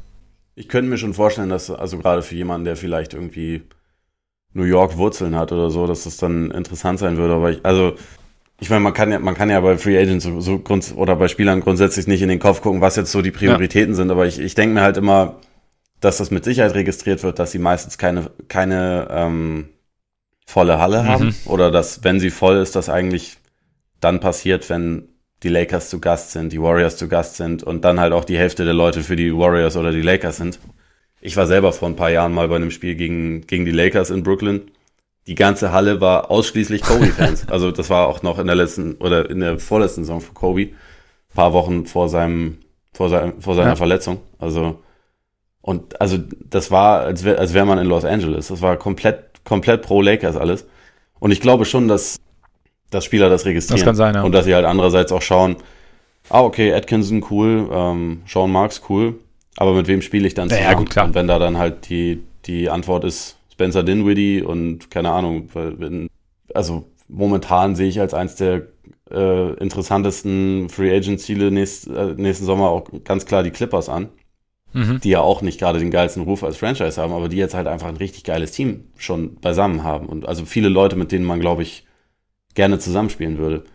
Und ich glaube, dass Brooklyn das halt versucht zu etablieren, aber dass sie einfach noch, wie gesagt, noch nicht unbedingt so weit sind, dass jetzt ein Spieler sieht, ah, okay, die werfen viele Dreier, die haben, also spielen einen klugen Ball und es scheint, als wären sie irgendwie alle auf einer Linie, da will ich hin. Ich glaube nicht, dass das quasi ganz weit oben auf der Liste mhm. auftaucht, obwohl New York natürlich, wie gesagt, grundsätzlich eine total geile Stadt ist und es mit Sicherheit auch reizvoll ist, dort zu wohnen. Nur allein schon im nächsten Sommer hast du halt auch dann, kannst du dir schon in New York zwei Teams aussuchen und dazu halt dann auch noch 15 weitere. Ja, und also ich meine, schon klar, du hast jetzt gesagt, wir, wir beziehen es nicht nur auf den kommenden Sommer, sehe ich auch, also sehe ich auch genauso, aber grundsätzlich, ja, ist, ist Brooklyn, glaube ich, einfach noch nicht an einem Punkt, wo sie diese, wo sie so reizvoll sind, dass sie bei potenziellen Free Agents halt weit oben auf der Liste auftauchen. Also irgendwo dann natürlich schon, aber ich glaube nicht. Top 3, Top 4, Top 5 wird halt, glaube ich, noch sehr, sehr lange dauern. Ja, two years away from being two years away. Sozusagen. Wie würdest du dann so allgemein noch so einen kurzen Ausblick so am Ende? Wie, wie siehst du sie jetzt so in der, in der, nahen Zukunft? Ja, also diese Saison wird es ähm, eher nicht für die Playoffs reichen. Ist vielleicht auch gar nicht so schlimm. Also Besser für den eigenen Pick. Sie waren ja, mit LeVert waren sie ja tatsächlich sogar ein 500-Team. Mhm. Ähm, man weiß es ja, also es gibt keine Timeline, wann er zurückkehrt und man weiß es dann grundsätzlich ja eh nicht, wie, wie schnell das dann wieder geht. Aber also ich denke, in dieser Saison ist halt nicht wahnsinnig viel für sie zu holen. Äh, es wird, glaube ich, sehr viel darum gehen, dass man halt evaluiert, wie es mit, wie es mit Russell weitergeht. Im Idealfall dann relativ bald auch, wie es mit Russell und Levert halt zusammenpasst. Und dann, ja, bekommen sie halt im Sommer wahrscheinlich einen recht guten Draft-Pick plus den aus Denver. Den, also der ist Top 12 geschützt, das heißt, den bekommen sie so, wie Denver jetzt spielt, auf mhm. jeden Fall. Und dann wird es halt einfach geduldig weitergehen. Und also im Osten wäre dieses Team, wenn fit, durchaus, also wäre absolut möglich, dass man halt um die hinteren Playoff-Plätze mitspielt. Also ob das dann nächste Saison ist, kann ich mir gut vorstellen. Nur wie gesagt, um, um wirklich große Schritte dann zu machen, fehlt halt einfach nach wie vor diese, diese äh, Special Sauce. Okay. Wer weiß, wann die kommt. Wahrscheinlich kommen Jimmy und Kyrie und Kevin Durant alle, alle jetzt ja. im Sommer nach Brooklyn. Und dann, dann können wir mal überlegen, wie wir noch Minuten für Kenneth Farid und so finden. das, das wird da ganz, das wird Wobei sein Vertrag, ja. glaube ich, ausläuft. ja, ich glaube. Gut, wirst du damit auch den Bandwagon verlassen? Würde ich sagen. Sehr gut. Ich will auf einen Du bist aber einen neuen? Ja, das machen, das, das machen wir gleich. Ganz kurz noch an euch. Der Hinweis natürlich, das war jetzt unsere erste Ausgabe des Bandwagons, also unser erster Versuch sozusagen. Sollte euch da jetzt irgendwas aufgefallen sein, solltet ihr Anmerkungen haben oder Anregungen auch, wie wir es vielleicht für euch interessanter gestalten können oder besser gestalten können, sagt gerne Bescheid. Wie über Twitter oder Facebook. Guter Kanal, um uns anzuschreiben. Ja, und jetzt kommen wir direkt zum nächsten Bandwagon. Ich würde sagen, nachdem ich angefangen habe, gerade vorzutragen, fängst du jetzt an, mir ein Team zuzuteilen. Dazu kurz, wir Nachdem wir jetzt zweimal im Osten waren, gehen wir jetzt zweimal in ja. den Westen. Das ist natürlich ein kleines bisschen schwieriger, weil es momentan 14 Teams im Westen mit Playoff-Ambitionen gibt. Also man kann da schlecht sagen, da nehmen wir jetzt mal definitiv äh, nicht Wir können es auch beide die Suns nehmen. Wobei wir, es ist ja auch die letzten Jahre quasi. Auch kann auch ein Team sein, das letzte Jahr nimmt. Genau. Oder eins, was halt irgendwie so eine gewisse Tendenz ja. hat. Also bei mir, das Team war tatsächlich sogar letzte Saison in den Playoffs. Mhm. Äh, was ich dir jetzt geben werde, ist aber für mich trotzdem ein Team, wo, wo man seit dem Trade äh, sagen kann, dass sie ein bisschen unter dem Radar fliegen. In letzter Zeit richtig gut und äh, sie werden auf jeden Fall, ja, sie versuchen sicherlich darauf aufzubauen und äh, von daher schau dir mal diesen Monat die Timberwolves. Die Timberwolves. Mit dem ja. Sixth Man of the Year. Und dem Defensive Player, und dem Defensive Player of the Year. Und Andrew und dem Coach of und the Andrew Year. Wiggins of the Year. Und Executive of the Year. Vor allem Executive of the Year. Letztendlich haben sie alles des Jahres. Der zukünftige Champion. Ja, finde ich aber gut. Ja. Finde ich tatsächlich gut. Jetzt mal, wie, wie die Geschichte aussieht. Kann ich auch endlich mal wieder länger, über einen längeren Zeitraum Derrick Rose verfolgen. Habe ich auch schon länger nicht mehr gemacht. Und Luol Deng. nicht zu vergessen, Luol Deng. Stimmt. Ja, finde ich gut. Ja, ich, ich dachte, ich, ich, ich, tu, ich tue dir vielleicht auch ja. einen Gefallen, indem du dir die ganzen alten Bekannten Ja, genau, oh, geil. Wie, wieder wie, wie 2012. Das ist schön. Ja, apropos wie 2012, so ähnlich wird äh, in dieser Stadt auch noch gespielt. Nein, Quatsch, aber du bekommst die Grizzlies. Finde ich auch gut. Also auch zwar Playoff-Team, aber letztes Jahr nicht so richtig Playoff-Team und mh, trotzdem, wie das Ganze aussieht, vor allem mit äh, Kollege Jackson Junior. Das ist jetzt allerdings natürlich auch ein sehr guter Test für unsere Theorie, dass das eventuell ein Fluch sein könnte, ne? Weil, also bei Memphis uh. ist das ja durchaus nicht ganz unwahrscheinlich, dass sich einer der beiden wichtigsten Personen verlässt und sie dann vielleicht doch ganz schnell wieder ein Nicht-Player Das stimmt. Werden. Von daher, das ist. Das können, das können wir nicht gelten Du, du spielst ein bisschen mit dem ja, Feuer mal das weiter. Stimmt, das stimmt. Aber Gefahr ist mein zweiter Vorname. Na gut. tut, tut, mir leid, tut mir leid. Das so, ist Karl. Sollte, sollte man so nicht sagen. Gut. Bist du zufrieden mit den Grizzlies? Absolut. Nehme ich gern. Schaue ich mir tatsächlich auch gerne an, weil sie grinden.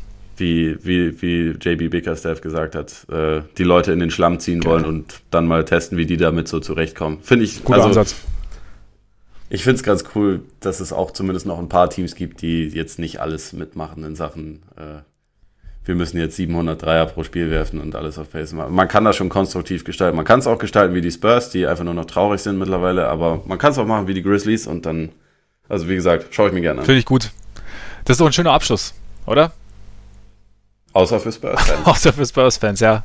Aber wer weiß, da gibt es vielleicht auch wieder bessere Zeiten. Ja, wir sind auf jeden Fall am Ende angelangt. Und wir hoffen, euch hat unsere speziellere Folge gefallen. Wir hoffen, es war okay, dass wir diesmal am Donnerstag gekommen sind. Und. Und ich hoffe, du speicherst die diesmal ab. Ich auch. Hm? Wir werden sehen. ich tue mein Bestes. Aber ja, wenn es euch gefallen hat, dann hört hoffentlich nächste Woche wieder rein. Wir versuchen es dieses Mal am Montag hinzubekommen. Also wir treffen uns auf jeden Fall am Montag, nur ist halt die Frage, wie ich das dann technisch gemanagt kriege, weiß man ja immer nicht so genau. Wir gucken, ob wir es ja, aufnehmen. Genau. Und ansonsten, ja, schreibt uns gerne an. Wie gesagt, wenn ihr irgendwelche Fragen habt, auch allgemeine Fragen zu irgendwelchen Teams oder wenn ihr irgendwelche Themen habt, die wir mal besprechen sollen, genauer und richtig iTunes. Wir dürfen iTunes nicht vergessen, weil wenn ihr uns da eine Rezension hinterlasst, ist das saugut für uns und wir würden uns deshalb wahnsinnig freuen, wenn ihr es macht. Ihr macht es ja schon relativ fleißig. Dafür vielen Dank. Und ja, wenn es euch gefallen hat, erzählt es weiter wie immer, holt neue Leute rein, kommt auch selber wieder zurück und ja, genießt euren Tag, euren Abend, euren Morgen und hoffentlich bis nächste Woche. Reingehauen. Reingehauen.